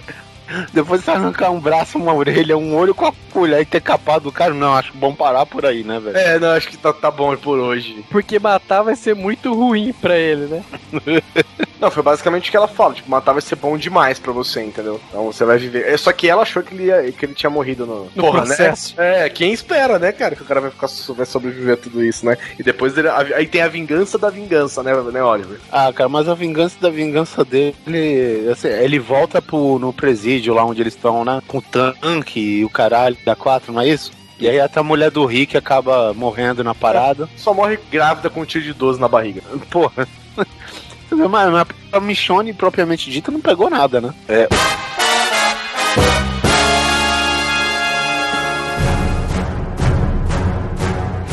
Outro conto aqui dos quadrinhos, que é esse sim é clássico, velho. Alan Moore escreveu V de Vingança. A gente tem a adaptação do filme, muita gente não gostou, eu acho bacana também. Tem as suas diferenças né, digamos assim, mas processo criativo em prol do visual acho que é bacana também no filme. E o de Vingança, cara, conta a história de uma Inglaterra totalmente usurpada por uma nova ditadura, né, cara? Cara, as pessoas estão extremamente oprimidas, meio aquela opressão silenciosa, na verdade, né, cara? E bom, em uma época de muito desespero, né, o povo da Inglaterra vota em um ditador, né, no caso Adam Sutler, né? E, meu, cara, o cara impõe um uma política lá de punho de ferro, né, cara? Ele. Austeridade, Oliver. Austeridade, que é o nome que se usa agora. Porra, é o... muito obrigado, Zão. Sabia PS... que o é o PSDB inglês, né? o cara coloca limitações em tudo, né, cara? Na, na fase aí do. Na parte do entretenimento, as músicas só passam pela aprovação praticamente pessoal dele, né? Cara, é, programas de televisão e, e, sei lá, cara, qualquer coisa assim que vá de contra a política do cara, ele, ele toma medidas extremas, né, cara, pra é, extinguir qualquer elemento que vá contra o, o sistema político da, da Nova Inglaterra aí, né? Nova Inglaterra, o velho Brasil, né? Vai entender. É, toda ficção, né, tem o seu quê de realidade, né, velho? Mas enfim, e aí entra simplesmente um revolucionário, né, o V, o cara só se autodenomina como V, que o cara veste uma capa preta, né, a máscara do Guy Fawkes, e, cara, meu, declara guerra aberta contra o, o ditador e contra todo mundo que fez mal a ele numa prisão tempos atrás. Ele entra simplesmente para atacar pontos estratégicos né, da, da política do Adam Sutler. E, meu, ele vai começando de baixo até chegando nas cabeças, né, cara? É típico o conto de vingança, né? Só que dele é a vingança com propósito, é a vingança de promover a anarquia, né? E, e assim, é um processo para libertar a Inglaterra do, do ditador, cara. Assim, a gente conversando aqui, né, não, é, não parece ser uma história tão interessante. Realmente as riquezas de detalhes, tá tudo no quadrinhos. A gente uma, uma fonte de mídia mais fácil aí. Também tem um filme aí que o, o próprio pessoal lá, os do Matrix produziram, né? Então tá aí, o filme legal também com a Natalie Portman e o filme, o Ivan, filme legal não. Filme do caralho. O Hugo Weaving, cara, ele até abriu mão, né, cara, de mostrar o rosto no filme. Ele fica mascarado o tempo inteiro, cara. E praticamente quem atua lá é a voz do cara, né? É, na verdade eles tinham pensado em fazer um corte no orçamento e usar o Keanu Reeves, né? Porra. Porque aquele não muda a expressão nunca, então a máscara ia ficar natural. Eu nem precisar de máscara. Mas, cara, eu, cara, eu, eu gosto do filme, vou ser sincero, não, não vejo com aquele olhar crítico que tantos veem assim. São assim, é, é uma é uma simplificação da trama, né, cara? Eu acho até necessário, às vezes, para você traduzir pra um filme, né? É, porque se você fosse tentar colocar tudo, cara, é filme de 4, 5 horas. Quem que aguenta também, né? Sabe um bagulho que eu achei foda no filme, no caso? É que o, o Adam Sutler, ele. O personagem que faz ele é o cara que luta contra o sistema no 984, né, cara? É, exatamente. Eu acho muito foda essa. essa é, tipo, essa homenagem, né? Que eu, eu acho muito doido, cara. É, assim, o, o, o que acontece no filme também, o filme ele tem que ser uma tradução também pros tempos de hoje, né, cara? Porque o V, se eu não me engano, é uma história aí de sei lá, acho que foi escrita nos anos 80, né, cara? Então tem muita coisa que muda, principalmente na, na mídia, né? Move toda essa politicagem de hoje, né? Mas, mas, o legal é que nesse filme você também vê bem aquele negócio do Big Brother, né? Não o Big Brother, o, o Big Brother, o Big Brother. Não a nave Big Brother, né? É. Big Brother filme. Para terminar essa parte de livros, a gente sabe que vai deixar muita coisa de fora, mas para terminar e para não dizer que a gente não fala sobre nada que é nacional, vamos recorrer a um clássico, né? Senhora, de, que é de José de Alencar. Então, para quem não conhece, pelo silêncio ninguém conhece. Cara, eu tive que ir na escola, não me faça comentar sobre esse filme. Eu prefiro o Casmurro, hein? Uh, é verdade, né? O Casmurro também tem uma vingança aí. Ih, o susto, velho. Eu vou me desligar desse programa. Oh, velho, Dom Casmurro é muito bom. É tipo uma história de vida. Do a, a Carol tem uma, uma interpretação legal do Dom Casmurro. Que na verdade o esquema não era nada com a Capitu, tá ligado? Hum. Que o Dom Casmurro era apaixonado pelo primo, cara. E ele tinha ciúme do primo com a Capitu, um bagulho assim. Ai, que viagem. Muito louco, cara. Muito louco mesmo o bagulho. Que na verdade não era ciúme, era raiva dela. Não, é, alguma coisa assim. Tinha, tinha ciúme dela com o primo. Não lembro se ela saiu com o primo, mas tinha ciúme, entendeu? Do é primo. Meu avô, Só eu posso dar pro meu primo, né? Exatamente. Mulher, não. É, exatamente. E, e se você ler com essa entonação, cara, fica, o bagulho fica bem doido no mesmo livro. Então vamos lá, vai. Caralho, agora eu não vou conseguir ler esse livro mais. então, pra quem não conhece, né, Senhora, o livro do José de Alencar, escrito em 1875, né, na fase do folhetim. Jesus Cristo. Virou música do Guilherme Arantes depois. Vocês sabem né? onde o Polar trabalha, né, gente? Vocês sabem onde o Polar trabalha. Sessão de arquivos da USP aí de Bauru. Só esse filha de uma puta citar literatura brasileira clássica, velho. Não, cara, eu lembro muito bem quando eu tive que ler na escola. Eu lembro dessa história da, que é da Aurélia Camargo, né, e o Fernando Seixas. Que naquela época que foi escrito, ele tinha muita aquela. Tava muito em voga, né? Dos pais das mulheres pagarem o dote pro, pros rapazes casarem com as moças, né? e Bom esses tempo. dois. É, O Oliver pegou essa fase ainda. Aí, aí os do- esses dois eram, eles eram apaixonados, né? Só que o Fernando Seixas acabou largando essa Aurélia, porque ela era pobre e órfã e tal, né? E largou ela, né? Porque o, pra ficar com uma outra que o pai tinha oferecido um dote bom, então ele acabou largando a Aurélia. Só que depois de um tempo, a Aurélia ficou sabendo que ela era herdeira do, de um fazendeiro tal, recebeu uma puta de uma herança. Aí ela ficou muito rica e contratou, contratou não, né? Ela, ela tinha contatos com o tio dela e o tio dela foi quem contratou o cara pra ser o pra oferecer o dote pra casar com a Aurélia. Só que assim, o, o esquema é que ele tinha que aceitar o dote de 100 contos de réis, que era muita coisa, muito dinheiro, né? Na época. Só que ela, ela- ele não poderia saber quem que era a noiva. Aí no dia do casamento ele descobre que é a Aurélia, cara, e a Aurélia faz o fica o livro inteiro pisando em cima dele. Eles dormem em quartos separados, e assim, é que como ela tinha que ter um marido, né? Porque ela já, já tava passando da idade de mocinha e tal, ela não ia ficar bem ela solteira e rica, né? Por causa- isso o nome de senhora, né? Exatamente. E ela fica tratando ele mal, sabe, o livro inteiro. Só que aí, é, porque ele era um aproveitador, desgraçado, né? É a vingança dela em cima dele. Só que aí no final, né, ao longo do livro, ele vai, ele reúne todo o dinheiro que ele usou pra pagar, que, que ela usou pra pagar, né? E devolve esses 100 réis, e aí ela, só pra poder ter a dignidade dele restituída. Aí que ela vê que ele realmente se, se arrependeu de ser um filho da puta e cai nos braços dele, né? É igualzinho a música do Guilherme Arantes. Canta pra gente aí, Sus. Eu não sei, eu sei que ele tem uma música que fala de senhora, então pra mim é a mesma merda. Como acabar com a literatura brasileira, né, velho? Em uma frase, né, cara? é tudo a mesma bosta, é uma música de Guilherme Arantes. Assim falou o unicórnio, né, cara?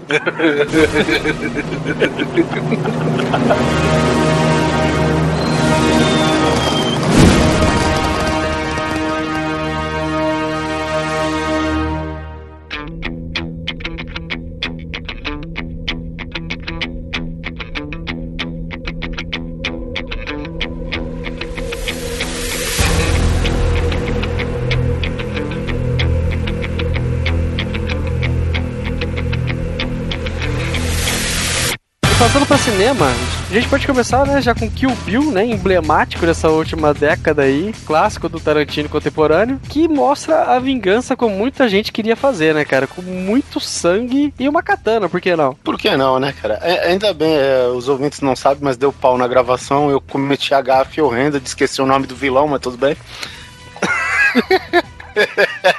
O filme quase virou Kill Bob, né?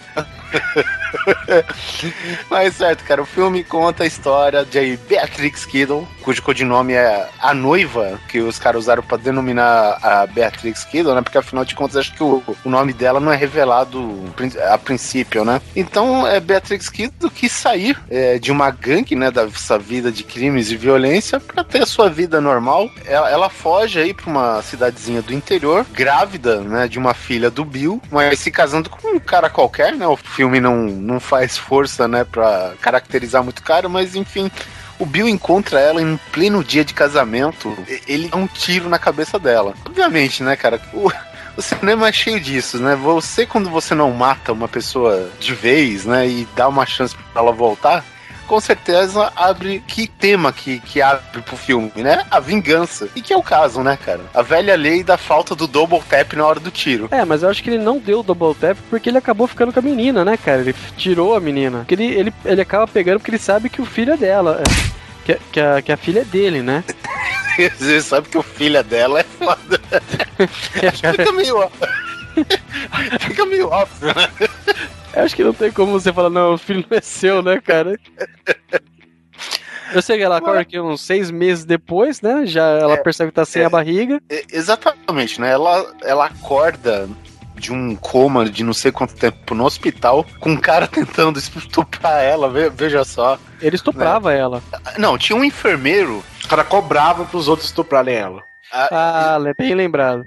É, ele, ele, ele, na verdade cobrava, deve ser não só pra ela, mas toda paciente em coma lá, né, devia ser uma vítima desse enfermeiro. Esse, ele cara... se, levava, se levava a sério o estado de coma, né, velho?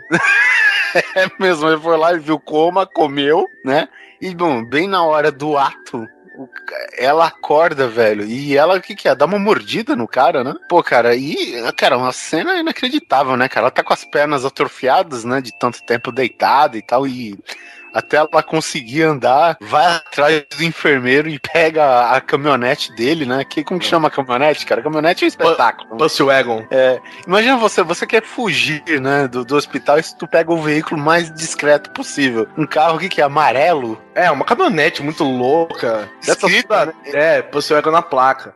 É, com fontes psicodélicas, né? Toda pimp, né, da vida. Só que o legal, do jeito que ela mata esse enfermeiro, é legal também. Ela passa o bisturi no tendão do cara, o cara cai e ela mata ele dando portada na cabeça. O cara cai entre a, ela puxa ele entre a batente e a porta, ela vai, tem, tem, até matar. É isso aí, cara, pô.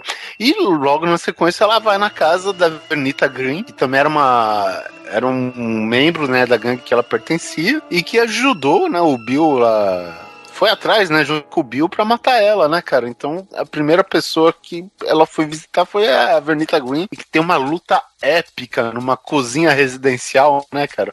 Não, tu imagina, cara, brigando com uma simples dona casa, quase ninja, né? É, e a, a Vernita Green também tinha um motivo pessoal, né, pra estar naquele plano do Bill, porque é, elas tinham as designações dela e a, e a Beatrix Kiddo era a mamba negra e a Vernita Green queria ser a mamba negra, né? Por razões óbvias. Combinava muito mais com ela, né, cara? Muito bom também, né, cara? E tem a parte da luta, né, que chega a filha da Vernita Green, né? E tipo, as duas sangrando, cheia de hematoma, a cozinha parece que passou um furacão no meio, bufando, né? Bufando, bufando elas, né? Ofegante pra caralho. Não, não, isso daqui é uma amiga da mamãe, pode ir lá fazer sua lição de casa, sei lá, sabe? Muito bom, cara, a cena. Essa cena é, é, ela é muito surreal, né, cara? E a criança aceita numa boa, não, tudo bem, pode conversar aí que eu vou lá fazer minha é, tarefa. É, é, não é, não é bem aceita numa boa, né? Fica com aquele olhar de desconfiança, mas a mina vai, vai de boa, né? É, depois que ela mata, a menina vê ela matando e ela fala, né? Depois isso, que você ela... crescer, não sei o quê. E se eu não me engano, a luta começa porque a Anita Green, se eu não me engano, ela tem uma, ou uma arma ou uma faca dentro do cereal. Não, um bagulho assim? Ela tem uma, uma arma dentro do, da caixa de sucrilhos. Isso, isso, isso. É, você e não aí... quer comer uns sucrilhos? Aí ela pega a caixa e tá com a arma dentro, né? E ela tenta atirar, mas a, a Beatrix Kiddo desvia, né? Ela mata com uma facada, né? Arremessa com uma faca, não é isso? É, uma facada que acaba, né? E, e aí que a criança entra de novo, vê a cena e a, a, a Beatrix Kiddo já deixa o recadinho dela, né? É, se um dia você, tiver, você ficar putinha porque eu matei tua mãe, você sabe o que você tem que fazer, né? É, eu vou estar tá esperando. E depois disso ela vai pro Japão, né? Vai encontrar o Renshi, que é, o, que é uma, uma, uma rainha do crime chinesa no Japão. É, o que eu acho mais impressionante é ela entrar num voo com uma espada do Hattori Hanzo, né? Eu acho Cara, que é a parte mais surreal do filme. tá aqui com uma pode, katana. Você malemar pode entrar no, no, no, avião com cortador de unha, né, cara? É o tá tudo bem. É. Ela, ela pode cortar fuselagem com aquela espada, aquela espada lá do Hattori Hanzo lá, velho. É, mas tudo bem. A gente deixa passar, né? Tem aquela cena épica, né? Daquela luta com os 88 loucos. Cara, essa cena. Eu, eu vou te, A gente até comentou no nosso primeiro podcast lá. Cara, ele foi feito sob um campo de futebol com uma drenagem foda, velho aquela é muito cena. sangue, né, velho? É muito sangue, cara, é muita mutilação. Tu corta um braço do cara, aí, tipo, e no lugar, assim, que, que foi decepado, tem um chuveiro. Vira um hidrante, né, cara? Você vê logo pelo começo, né, que a Orenchi lá, ela corta a cabeça do cara por cima da mesa ah, e o cara não sim. para de sangrar, velho. O cara é, fica... da... é, é aquele now is the fucking time, né? É. Aí ela fica. Ela corta a cabeça do cara. Aí o cara vai esguichando. Pá! Aí você vê que tem hora que, tipo assim, fica dando aquelas lufadas assim, né? Vá! Vá! Vá! Vá! Vá! É muito bom, cara. E a hora que ela tá lutando contra os 88 loucos que fica em preto e branco. E, cê, e, e, começa a cortar os membros, você vê que é água, você vê que não é sangue, né? Porque é trans, todo transparente. Uhum. Muito bom é demais, verdade, né? Você vê, é água, né? Mais sangue, né? Porque é muito, tipo assim, é, é, alguém, alguém virou e falou assim, ó é muito sangue, vamos fazer uma brincadeira com isso, né? Então, tipo assim, era tanto sangue que começou a sair sem água uma hora, cara. É Velho, muito bom, velho. e voltando naquela cena do cara, eu imagino que era o Tarantino que tava com uma, tipo, uma, uma tomadinha, cada vez que ele apertava saía o sangue. Ah, com certeza devia ser ele ou alguém muito próximo, cara. Porque era- você via que o cara tava se divertindo apertando aquele botão, sabe? Tipo, ele tava apertando só pra interromper o diálogo da personagem, né? De sacanagem. muito bom, velho. Muito bom. Vamos ver se ela consegue continuar falando. Nossa, aquele cara devia ter o maior problema de pressão alta do mundo, velho. Nossa senhora, haja sal, viu, cara? Puta que pariu, o cara tomou água do mar todo dia, velho, pra ter uma pressão daquele tanto. E tinha 15 litros de sangue também, né, cara? E no finalzinho, a hora que ela acaba de matar os 88 loucos, que chega a dona do hotel, ela fica desesperada no meio, e ela fica escorregando no sangue, assim. Ah, cara, é caceta, velho, é muito bom. Fica, demais. fica estilo desenho do Scooby-Doo, né, velho? Escorregando no chão. Nossa, ela, ela vai indo embora, ela vai pegando os negócios, ela. Ah, ah, meu Deus, ah, meu Deus, escorregando. Aí a Beatriz fala: é, os que sobreviveram podem ir embora, mas seus membros me pertencem agora. Nossa, é Que são, são os spoilers de guerra, né? Dela, basicamente. É. Não, vamos conver que essa cena da luta dos 88 loucos, cara, é de plástica foda, né? Cara, assim. É, é foda. E não são 88 loucos, né? Ela tá com aquele traje amarelo, né? Que em homenagem a um filme do Bruce Lee e, e tal, cara. E, meu, tudo combina na cena, cara. Inclusive, É tem, aquela, tem aquela cena que a- você só vê a silhueta dela lutando com o cara, né? Tipo, duas sombras, né? Brigando. Duas sombras projetadas, acho que no, tipo, numa daqueles. A- aquelas paredes japonesas, né? Aquela. Tipo biombo. Isso, isso, um biombo japonês, né? Aquelas divisórias lá, cara, um negócio bonito de se ver mesmo, cara. Foi, assim, falando da parte técnica do filme, muito foda, né? Agora você imagina que a, a mulher foi pro Japão com uma espada gigante que corta até o ar. Uhum. Ninguém falou nada. Aí ele fala: seus, seus, seus, seus membros me pertencem. Ela voltou também Volta ninguém como? prendeu ela, né, cara? Ah, velho, deve ter largado lá, né, velho?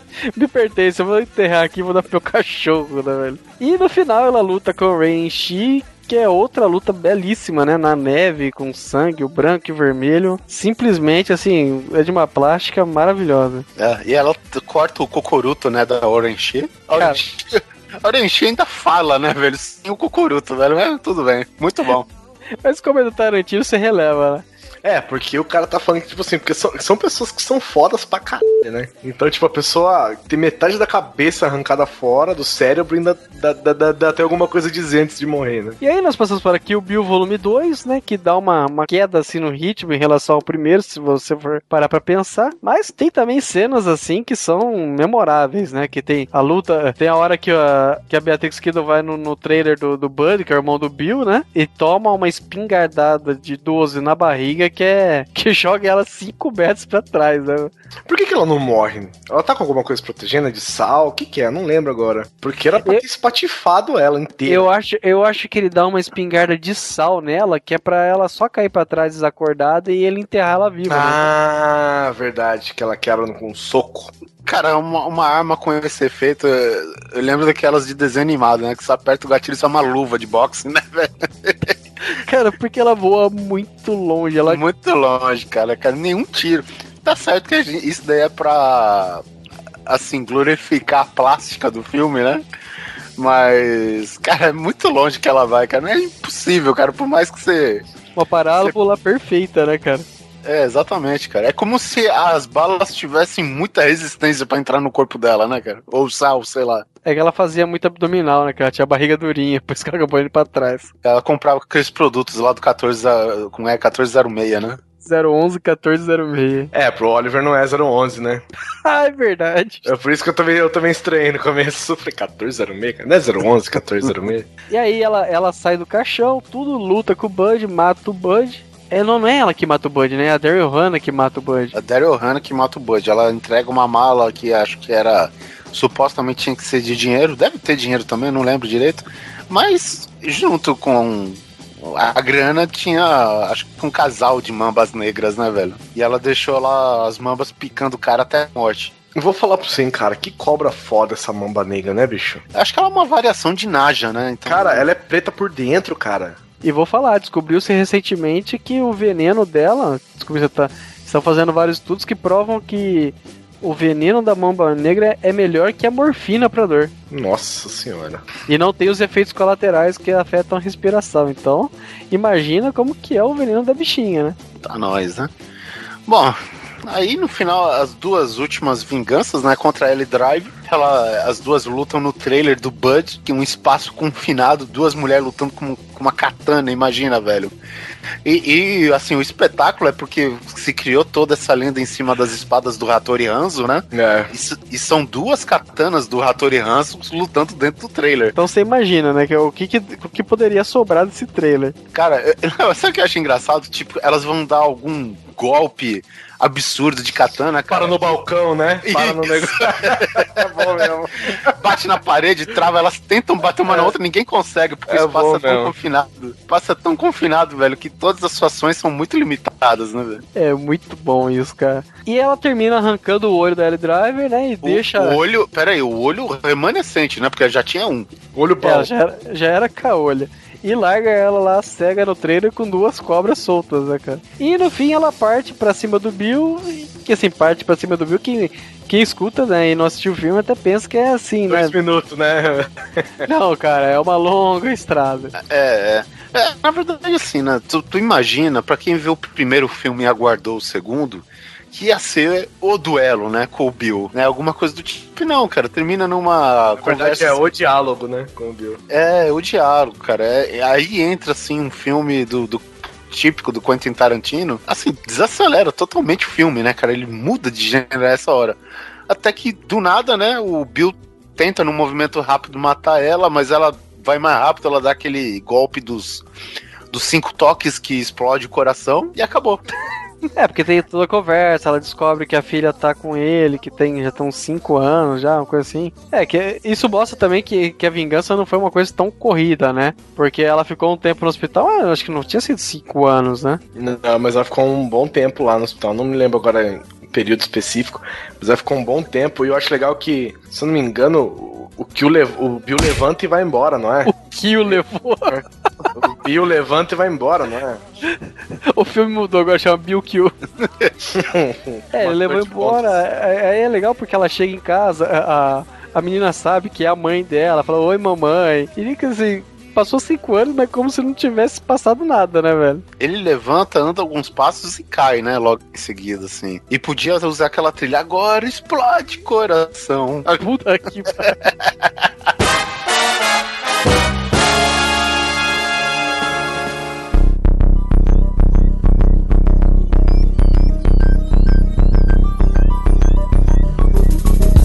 concluindo que o Bill, mais um clássico aqui, dessa vez coreano, baseado no mangá, ou manhwa, me perdoem aí os, os mais aficionados, mas essa adaptação para cinemas Old Boy. O clássico da vingança também, né, meu? Digamos assim, um novo clássico.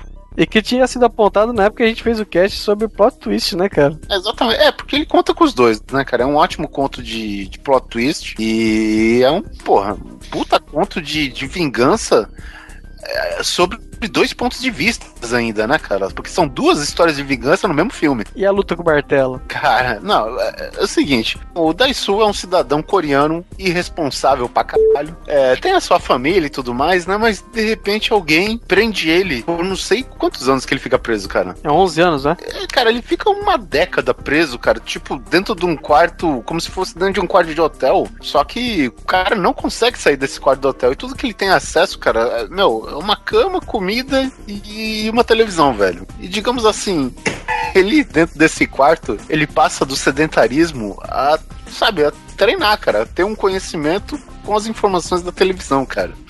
E nessa daí ele é libertado propositalmente, né? Alguém, alguém solta ele do nada assim, meu, e ele vai atrás de quem prendeu ele todo esse tempo e, é claro, a linguagem dele é porrada, né? Até a gente tem, é, à medida que ele vai avançando no filme, cara, tem uma luta com martelo e, e outra, né? O cara luta com martelo com uma faca nas costas, né? Não, isso é...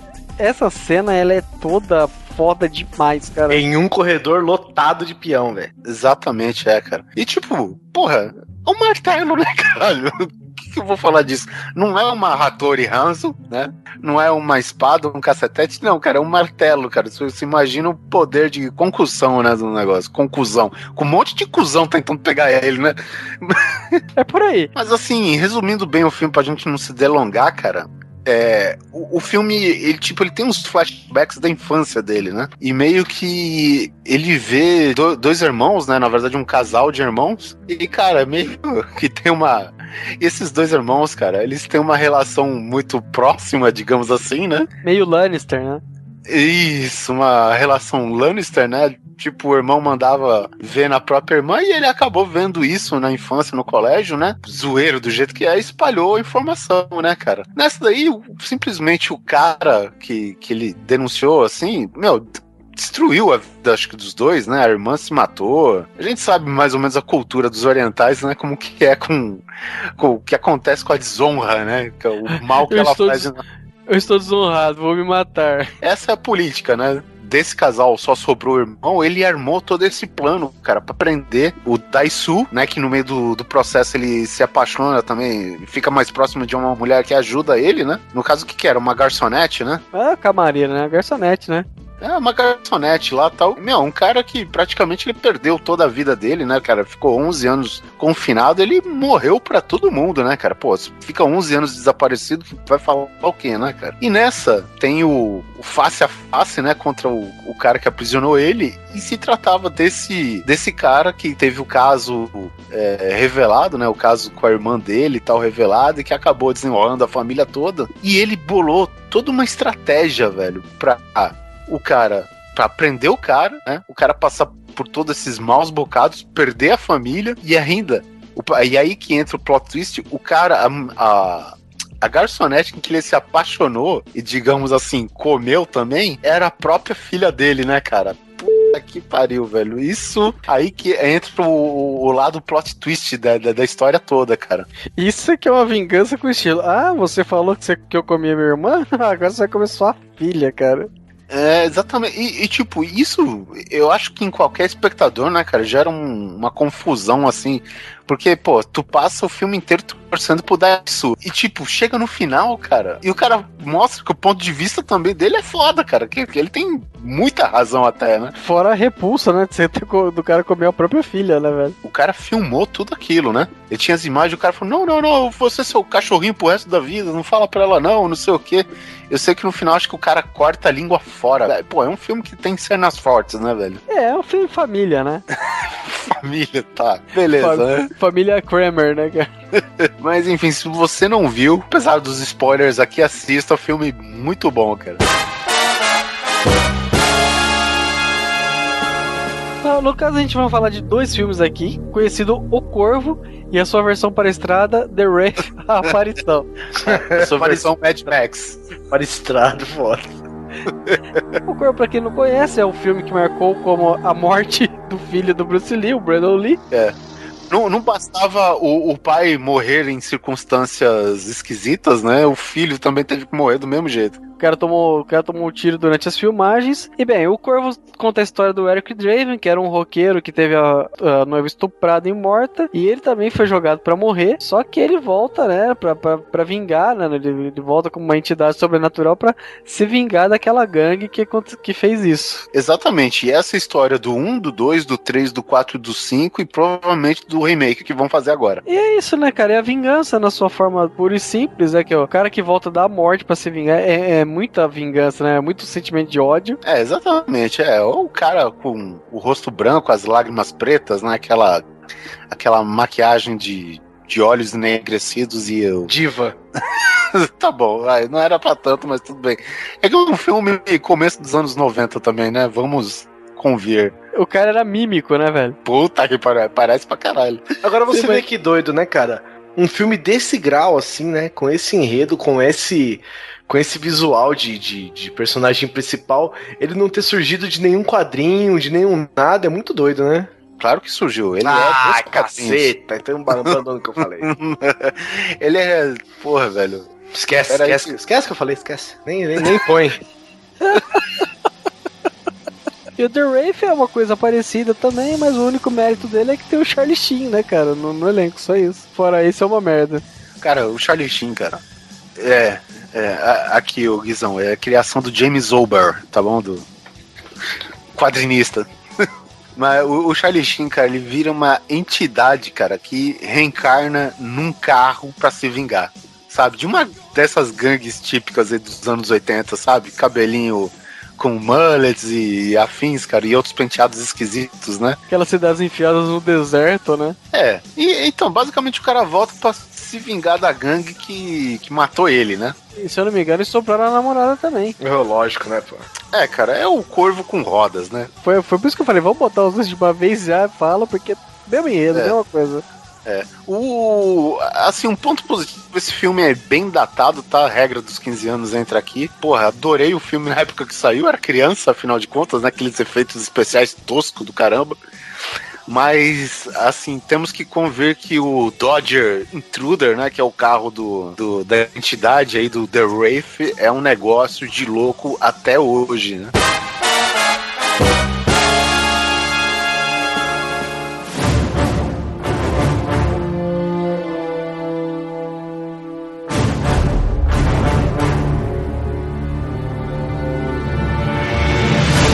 Mercenários 2 é um conto que começa com o Bruce Willis cobrando é, uma missão do, do Barnes, né? Que é o Stallone. Nossa, eu gostei do Mercenários 2 é um conto. Eu fico imaginando Mercenários 2 escrito por Edgar Allan Poe, né, cara? Chovia muito. As janelas embaçadas pelo calor da chalareira, né? o gosto de sangue, o cheiro da pólvora.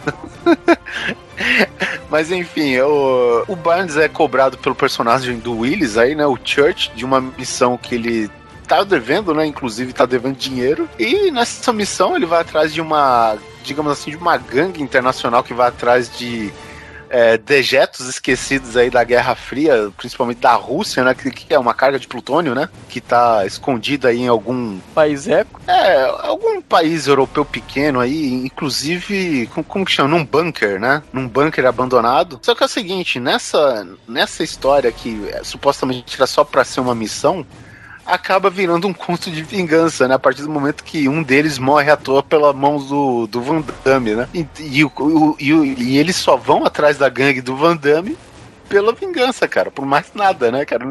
Dinheiro pra quê, afinal de contas, né? Aí quem morre é, é justamente aquele. Na vida real, né? O irmão do Chris Hemsworth lá, que é um membro certinho da, da gangue lá do, do Barnes. Aquela. Aquela pólvora toda gasta à toa sem motivo nenhum, né, cara? Aquela. A galera que tem agora a aquisição mais, digamos, ativa do Schwarzenegger e do Bruce Willis, como a participação do Chuck Norris. É, você citou bem. O filme não poderia ficar sem falar do Chuck Norris, né? Assim, eles estão. Tá todo o pessoal do, do Barnes acuado numa, numa casinha, todo mundo cercando eles, né? Enchendo eles de tiro, tá lá o Dolph Lundgren, o Stallone, Statham, o pai do Chris, né? Que diz o Neto. o pai do Chris. E, meu, de repente, explode todo mundo. Você sabe o que é explodir todo mundo no mesmo segundo? Porque os caras falam, porra, o que, que aconteceu aqui? E no meio da fumaça, cara, do nada, saiu Chuck Norris. os caras os cara falam, porra, esse cara não tinha morrido? O cara falou, porra, a última vez que eu ouvi de- você foi que você tinha picado, você tinha sido picado por uma cobra. O cara falou, é, mas depois de cinco dias agonizando, a cobra morreu. tá ligado? E, e- e, tipo, o, o filme é essa vingança absurda, mas assim. É quase que uma comédia, porque todos os jargões usados pra esse mundo brucutu é usado no filme, sabe? As frases do Terminator, os Chuck Norris Facts, toda, sabe? As frases feitas do Stallone dos outros filmes, cara. Porra, Isso me lembra uma charge que o Mundo Canibal fez. Que, ele é, que é essa cena que eles estão todos aquados. Aí agora, o que, que nós vamos fazer? Aí brota o, o Chuck Norris, cara, do meio. é. Aí ele cospe, ele cospe as balas, ele, ele, ele para as balas que nem o Matrix, engole, aí ele cospe os caras falam, ah, isso é nada. Aí o cara pega, tira a roupa e começa a tirar com o pinto, sabe? E mata todo mundo. Cara, é muito bom essa cena porque vai matando os caras, você escuta. "Ah, ah, ah". E no final faz um cara sozinho. Ai! Todo mundo. "Ah, Ai! muito bom, velho. É, o, o roteiro, a exemplo do próprio filme, ele é cravejado de furos, né, velho? Então, a- assim, a própria presença do Chuck Norris lá é mal explicada e tal. É tipo como se. é, assim, vocês falaram bem, ele brotou lá no meio. Ele falou, não, eu tava por aqui de passagem e tal. Mais ou menos isso, né? A explicação da, da participação dele no filme. Mas, Oliver, você vai assistir Mercenários esperando o roteiro, vai se fuder também, né? Não, obviamente, eu tô deixando todo mundo sobre aviso, né? Porra, né? Se, se, você é fã de Cisne Negro, pô, não vá ver, cara. Não vá ver Mercenários 2, né? E, meu, e no fim acaba, tipo, a luta mais clichê possível do Stallone contra o Van Damme, né? O Van Damme dando aqueles. O, a- aqueles. aquela giratória na assinatura dele, né? E O Roundhouse Kick. é, o Roundhouse Kick do, do Van Damme, né? Tem o outro que é a assinatura do, do Chuck Norris, mas ele não usa no filme. É, o Roundhouse Assim. Kick é do, que é do Chuck Norris. Não, mas o, o Roundhouse Kick a gente pode definir como do Van Damme também, né? Não, Só do que, Van Damme é aquele que ele joga as, tá com as duas pernas no ar. É, fica com as duas pernas no ar, né? O do, o, o do Chuck Norris, ele fica com uma, é, uma perna plantada no chão e a outra gira em volta do próprio eixo pra acertar o cara, Isso, Roundhouse. entendeu? Mas assim, beleza. Fim digno pro filme, né?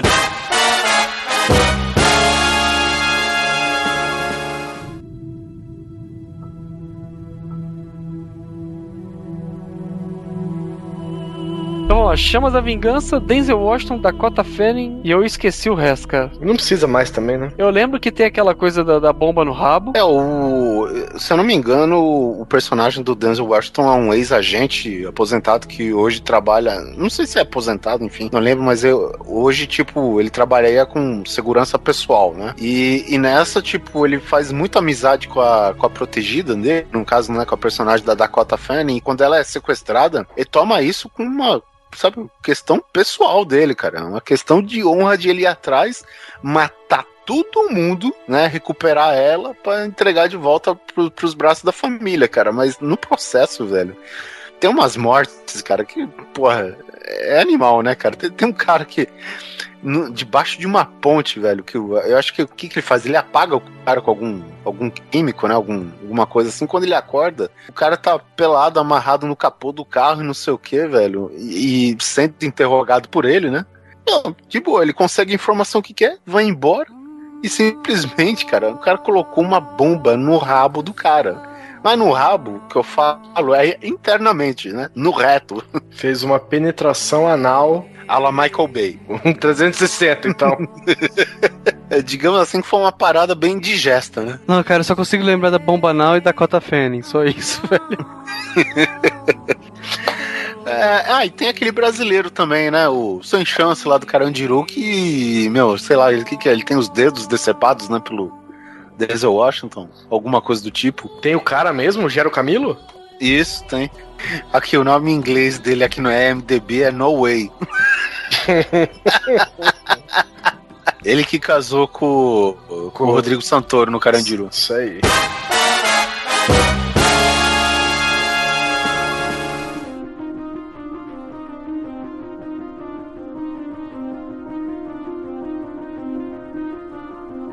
Bom, indo pra Sleepers, esse exemplo talvez seja o conto de vingança dessa lista. A gente tem outros aqui, mas vamos convir. Conta a história de quatro garotos na antiga cozinha do inferno, lá em Nova York, né? E, cara, e por causa de uma pegadinha que eles fizeram mal sucedida, digamos assim, que acaba machucando pessoas, né?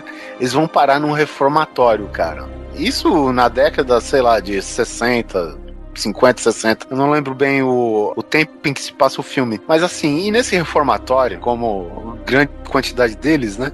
Você tem uma grande chance de piorar do que se tornar um ser humano melhor, né? Que isso? Se eu tivesse preso na cadeia do Brasil, não tava assim. Então, cara, assim, essa galerinha que, por causa de uma, uma brincadeira, assim, infantil que acabou criando vítimas e tal, mas, meu, coisa de criança. Eles foram presos, cara, eles foram é, estuprados pelos guardas, sabe? Sofreram uma série de violências lá dentro. E, assim, é algo que não traumatizou esse grupo de garotos, né, cara? Inclusive, o falando em vingança, né? O filme começa com dois garotos, né? Que desses dois eram cara, garotos de família, assim, mas eles acabam virando criminosos, né? E eles matam um dos caras que eles reconhecem que é da prisão, que por algum acaso é o Kevin Bacon. Né? Os caras simplesmente matam a sangue frio um cara no meio do restaurante, né? Eles começam a questionar o cara e assim que eles têm a, a confirmação de que o cara é um dos responsáveis pela violência toda no passado deles, eles matam, sabe, a tiros mesmo no, no meio do restaurante boa. E aí o que que acontece, cara? Esses dois caras, obviamente, são indiciados, vai ter o julgamento. E na cozinha do inferno, digamos assim, há uma grande chance de você comprar pessoas, né?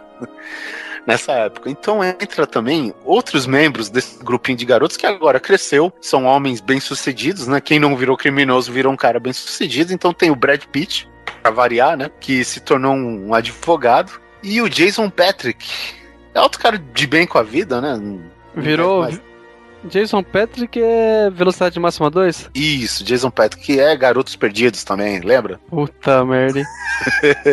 Pois é, cara. O Brad Pitt, ele é também atormentado pelo passado desse reformatório infantil que ele passou, cara. Ele abre um esquema usando o julgamento dos dois caras pra derrubar todo o sistema carcerário da, da, daquela área lá, velho. E acabar com os corruptos, cara, sabe? Tipo, à medida que os dois iam sendo julgados, é, foi se revelada informação no julgamento que o cara estuprava eles e foi confirmado. E tipo assim, era uma vitória pra justiça que ia sair cara, porque a, a cada movimento que eles faziam, eram revelado mais um cara corrupto, mais um cara estuprador, e tudo armação Brad Pitt, cara. Que ele cresceu com ódio na vingança e se formou advogado justamente pra foder com o sistema carcerário do, da cidade, cara. Entendeu? E isso é, porra, velho, é o conto da, de vingança, velho. Muito É bom. o cúmulo e é o cúmulo da paciência, né, cara? Ah, é, Quem que, a aguenta, quem que aguenta tudo isso, né, pra se vingar no tribunal, cara? É, inclusive no final do filme, né? Eles, olha só, eles conseguem derrubar todos aqueles caras que estupra, estu, os guardas estupradores, né? Da, da- do antigo reformatório, conseguem acusar um monte de gente.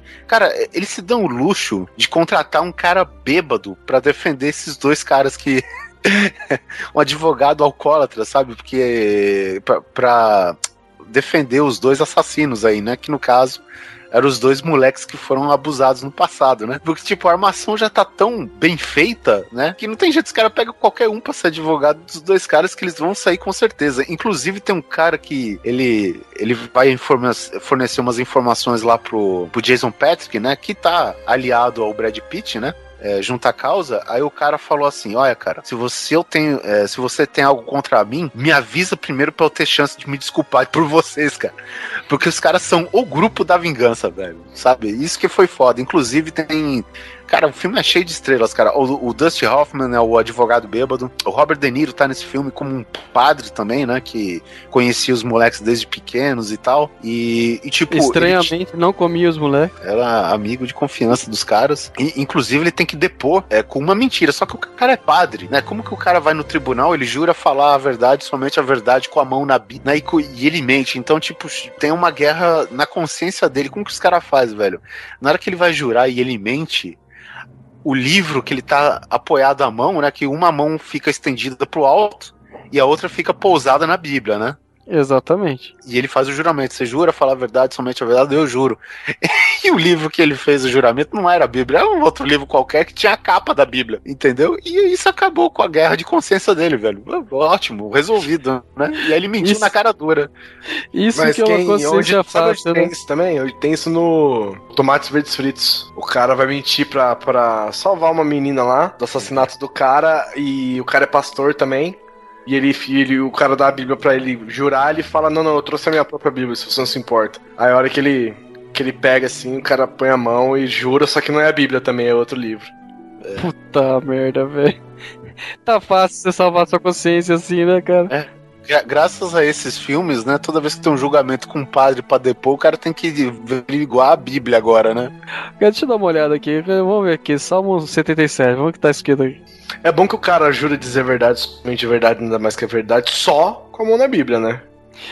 Porque fora isso, você pode mentir É, à vontade que isso- ninguém vai achar ruim. Fora isso, foda-se. Bom, cara, pra ir no embalo do Sleepers aqui, e, inclusive o roteiro do Sleepers, cara, tem muita coisa, não assim, digamos, o roteiro, mas a motivação do personagem ele se baseia muito no conto, no, no conto clássico de Alexandre Dumas, que é o Conde de Monte Cristo, cara, que é, é acho que assim, é o conto mais clássico de vingança que existe, né, cara?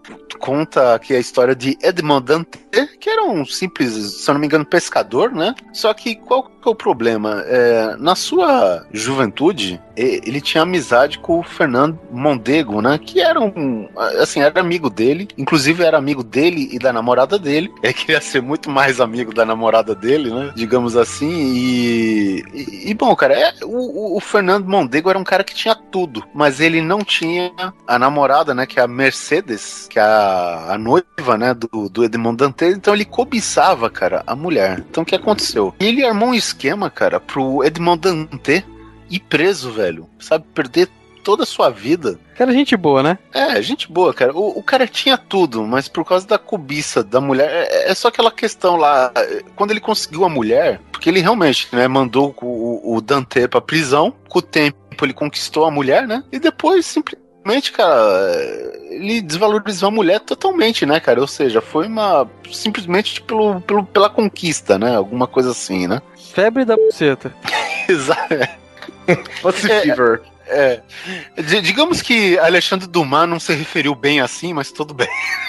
Vamos ser prático aqui, né? Vamos ser prático. É, cara, e você sabe como que eram os calabouços lá na, na, nessa época da França, né, cara? Pô, era muito um ambiente fodido, cara. E o Edmond Dante... Não, peraí, peraí. Se o povo francês vivia no lixo...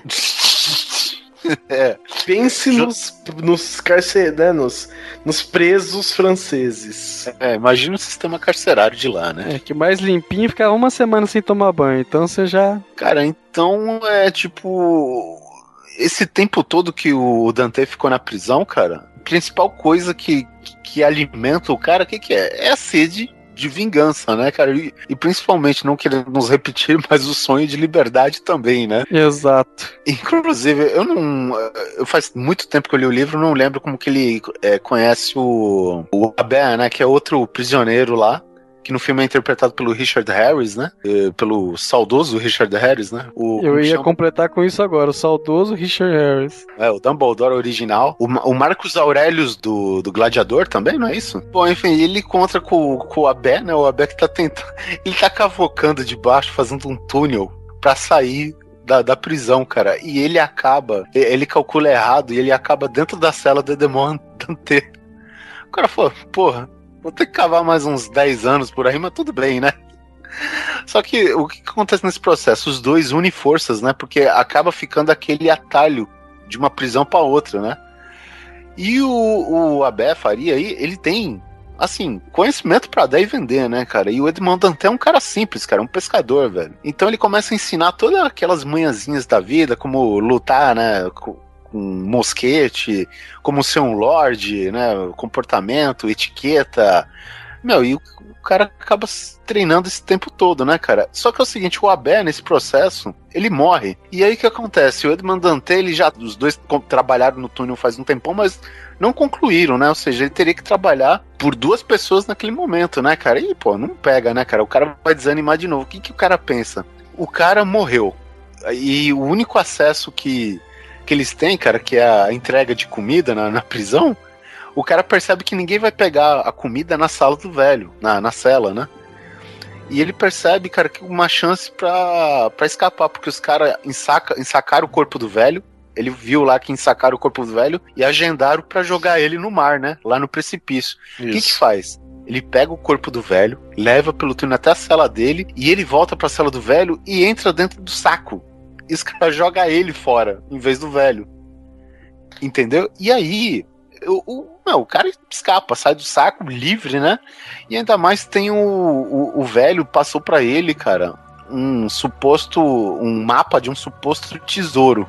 Né, que é o tesouro, o lendário tesouro lá do, de Monte Cristo, né? Que não sei onde, uma pedra que parece um elefante e tal. Ele vai atrás das coordenadas, né? Ele acha o, te, o tesouro, né? No meio do processo ele salva a vida de um criminoso, né, que tá sendo condenado pela, digamos assim, pelo tribunal pirata, cara. Ele consegue um assistente, né, um sidekick ainda. E junto com o sidekick, cara, ele acha esse esse tesouro aí, cara. E os dois começam a elaborar a vingança e fala, velho, o cara fala, pô, com esse tesouro, cara, você pode ser o cara que você quiser. Aí ele volta lá pra França aristocrata né, velho? Como o Conde de Monte Cristo, velho. Rico pra caramba e começa a armar a vingança dele, cara. Entendeu? E começa a minar aos poucos todo o, o poder do, do Fernando Mondego, né, cara? Que já tava devendo pra caramba, tava em crise no casamento com a mulher, né? Tinha um filho já, né, com a Mercedes, né, que era a noiva do, do, do Dante quanto clássico, né? No filme eles dão uma encerada ainda, ajuda pra caramba, porque, tipo, no filme eles adaptam a história, né? E fala que o filho da, da Mercedes é o filho dele, né? Mas no livro, originalmente, o filho é, é realmente do Fernando Mondego, ele fez um filho na, na Mercedes e tal.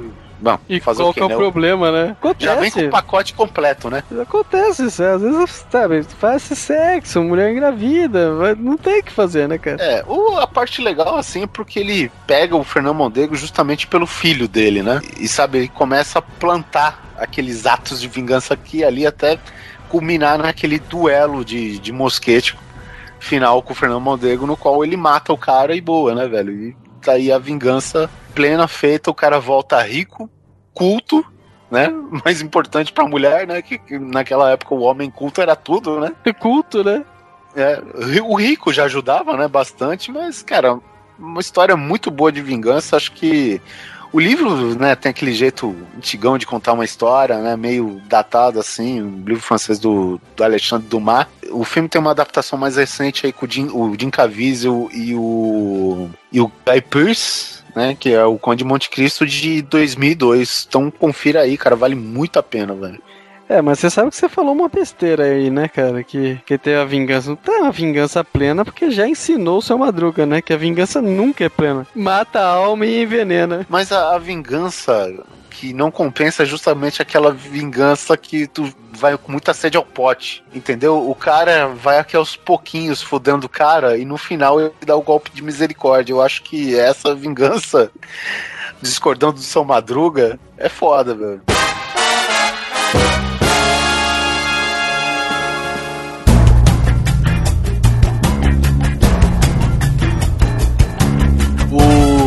O outro filme também, de vingança, é. É, é, ving, é, é, vingança também, né? Que chama Payback, que é do nosso querido Mel Gibson, de 99. Ele faz o papel de um personagem chamado Porter, que eles, ele e mais um cara, eles assaltam uma gangue de chineses e roubam 140 mil dólares. Aí o cara se dá por satisfeito, só que é, só que tá esperando tipo entre 350 mil e meio milhão. Aí um dos caras falou que não, porque precisava de 130 mil pra quitar as dívidas, né, cara? Na, na, organização lá, não sei o quê. Aí ele é traído por esse Val aí e é dado como morto, né? Aí depois de uns tempos depois, ele volta. ele volta para trás de toda essa galera pra poder pegar uma parte dele de volta, né, cara? Que a parte dele é de 70 mil dólares. Cara, eu, eu posso dizer que esse é o último filme que a gente viu o verdadeiro Mel Gibson em ação, velho. É muito bom, cara. E sabe o que que eu não aguento? Que ele vai pra 70 mil, né? Eu achava que era menos, eu achava que era tipo uns 35 mil. Não, tipo, os caras oferecem mais. Não, eu só quero esse valor só, cara. E ninguém. é, só que ninguém paga o cara, né? Tem uma hora que ele fala com o cara, cara, quanto você precisa? Um, tá bom, eu vou pagar os seus 2 milhões. O cara, não, não, são 70 mil. Cara, 70 mil? Ele é, não, 70 mil não, cara. Esse dólar, esse, esse terno aqui vale mais que 70 mil. Ninguém acredita, ele só quer o valor dele, né? É cara? muito louco, cara. Tem uma hora que ele encontra o filho do cara e o cara tá treinando lá, tá remada, né? No, no bagulho. Aí o cara aponta uma arma pra cabeça do, filho, do filho e fala assim: Ó, o negócio é o seguinte, vou contar até três, se não me der o dinheiro, seu filho vai morrer. Aí o cara começa a ameaçar ele, né? Ah, você é um filho da puta, você não tem coragem. Ele, um. O, o cara não, Chris Christopherson, né? Isso, isso, esse cara. e não, você não tem coragem, não sei o que, não sei o que lá. Ele, no, dois. Você não tem coragem de matar três. Pá! Dá um tiro na cabeça do cara, velho. Muito bom, velho. Muito bom. O cara realmente achou que não. Ele quer os 70 mil. Dá os 70 mil pra ele, por favor. É, o que custa, velho? O cara ofereceu milhões pra ele, só queria 70 mil, velho. É, pois é. Só que os caras acham um valor tão tosco que os caras não pagam, né, no final, né? Os caras ficam só reclamando do valor e não sei o que. Ninguém paga o cara, velho. É muito louco. O cara vai matando e vai andando e vai matando e vai andando. É, é foda, cara. O Dr. Evil pede um milhão, todo mundo dá risada, quanto mais 70 mil, né, velho? Ai, cara, mas esse filme é muito bom, cara. E tem algumas cenas que são caprichadas, né? É, tem a parte que o pessoal consegue encurralar ele e amarrar ele numa cadeira, né? É a típica cena de tortura, né? Meu, os caras tiram o calçado dos pés dele, obviamente de mais onde, né? E... calçado da cabeça.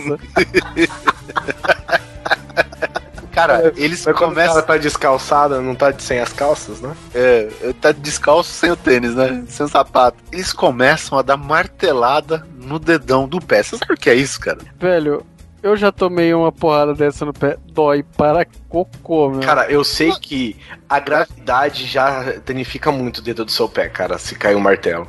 E foi o que aconteceu.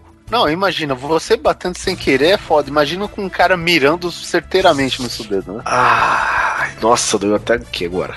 E dando aquela ajuda generosa à senhora gravidade, né? Cara, isso dói demais. E pra finalizar aqui a nossa área de cinema, vamos falar sobre um grande filme de vingança que chama Código de Conduta, de 2009, que é com o Jimmy Fox e o Gerard Butler. O é o seguinte, o Gerard Butler chama Clyde Shelton, que é um pai de família e tal, e ele acaba testemunhando o assassinato da esposa e da filha, tipo o Kratos. Mas ele que matou.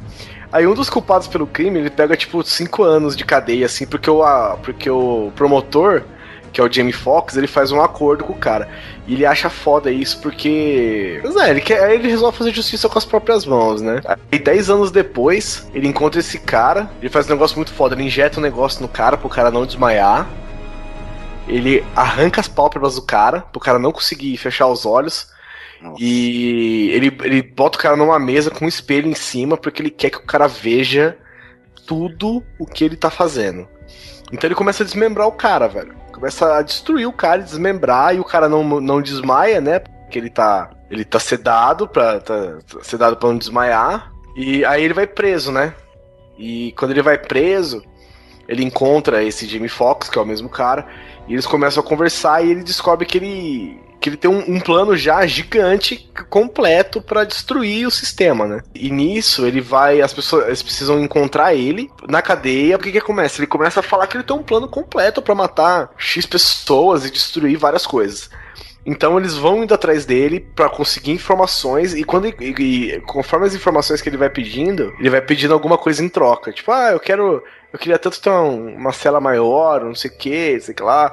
E é muito doido porque ele dentro da cadeia ele tem um plano e fora da cadeia ele tem, né, um outro plano armado. Então tem uma cena muito louca, cara, que ele pede um, ele pede uma comida fodida, né, ou sei lá. É, tipo, ele exige uma refeição. Ele exige o aparelho de sonzinho dele, né? Aquele com integrado com o iPod lá, que tem um Isso. dock pro iPod e tal. Controle- E, e eu lembro que ele convida o prisioneiro que faz, assim, companheiro de cela, né? É. Digamos assim, né? Colega de cela. Não, você quer comer? Não, vem aqui, come também. Aí ele pega o osso da bisteca, velho, e fura a jugular do cara. velho. É muito doido, cara. E é louco porque quando como ele vai conseguindo esses essas regalias, né, por ser importante pro caso e pra, e pra conseguir dar as informações, os outros presos começam a ficar meio nervosos com o cara, né? É, digamos que a pessoa não aceita muito bem tá se fudendo e ver o outro se dando bem por causa de, um, de qualquer que seja o motivo, né? Exato, isso faz parte do plano dele, né? Só que assim, não, não, não é muito explorado no filme, mas é interessante também. O plano dele, na verdade, era meio que desmoralizar o sistema, sabe? Que todo mundo é corrupto, todo mundo é porco, todo mundo não sei o quê. E, e tem momentos que ele vai fazendo as pessoas terem que tomar decisões que são co- completamente imorais, assim, sabe? E antiéticas, e isso, essas coisas vão sendo evidenciadas, assim. É, di- digamos assim que pra você condenar o cara, eles precisam ir contra a lei, né? Um É, assim. basicamente, porque o cara. Ninguém liga o cara a nada, né? E, então eles têm que ir contra a lei. Então chega uma hora que a. Que a Forjar a prova. exato, chega uma hora que a, que a própria prefeita vira e fala: O que, que esse cara tá fazendo aqui, velho? Eu não acredito que um cara seja mais inteligente que o FBI, a Segurança Nacional e a polícia da Filadélfia inteira. Ó, Ela até fala o seguinte: é. Não importa como vamos fazer, o que justificativa obscura vamos usar, senhores.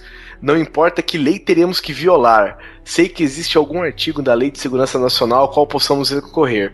Tirando daqui até amanhã. Aí o cara também, no meio do caminho, o cara começa a ter um pouco de crise de identidade, porque assim, ele. ele ele planejava. Planejou, plantou uma bomba, né? Ele ia plantar uma bomba em um certo lugar e tal. E ele não planejava. Ele não planejava morrer, mas acaba que, que ele morre também, mas ele também não se sente mal por isso, só que ele tem um, uma crise de consciência. E é muito louco o jeito que ele vai travando, é, armando as armadilhas, sabe? E as pistas e as coisas. Cara, o cara é muito foda. O cara tem um enredo muito amarrado, assim. Achei muito bom. Então a vingança do cara era contra o sistema. É, o cara ficou puto porque o que acontece? O cara é assassino, o cara meio que desdenhou e fez um monte de palhaçada. Só que é, o filho dele é o cara que matou os filhos, a filha e a mulher dele. O cara pegou cinco anos porque fez um acordo vagabundo com, com o promotor, entendeu? E ele fica puto e resolve. E assim, o promotor não envolve só ele, né? Envolve juiz, envolve júri, envolve um monte de coisa. Então o cara fica puto e resolve fazer justiça com as próprias mãos em cima de toda essa galera, sabe? O cara quer levar todo mundo pra lama, né? Ah, cara, é praticamente o Sleepers de um homem só. então, gente, é isso aí. A gente vai precisar pedir desculpa para vocês, porque uma boa parte. Uma parte gravou uma parte sobre games e, e, e, televisão, mas precisou ficar de fora porque simplesmente realmente ficou de fora da gravação. Que situação, consegui... hein? Que situação. Não conseguimos gravar. Então não deixe de mandar aí seus, seus comentários, a sua, os seus filmes de vingança, suas músicas que vocês lembram, coisas de literatura. E como algumas coisas ficaram de fora, como jogos e né, TV, vocês já sabem o que vocês têm que fazer, né? É mandar pra gente aquilo que vocês acham que é alguma coisa de vingança. Sei lá, algum jogo de vingança, sei lá, God of War, Max Payne, Uh, que mais de TV aí, por exemplo? Sons of Anarchy, olha que fodido. É. O próprio Revenge. Então, é, o que vocês acharem, comentem, mandem e-mails e o que vocês sentirem falta, mandem pra gente também. Quem sabe a gente não faz, obviamente, uma parte 2, 3, 4 uma só de games, uma só de TV. Sei lá, gente, isso vai. O público manda aqui. Aqui é a escolha do público. Faça como o Kaique. Faça como o Kaique. Mais uma vez agradecendo ao nosso ouvinte, Kaique Pereira, que mandou essa sugestão de pauta pra gente, que a gente achou muito bacana. Espero que tenhamos correspondido, né? Então é isso. Não deixe de mandar e-mails para contato.grandecoisa.com.br ou contato.grandecoisa.gmail.com. E um beijo na bunda e não esqueça de curtir nossa página do Facebook. Cruz, cruz, pau. Música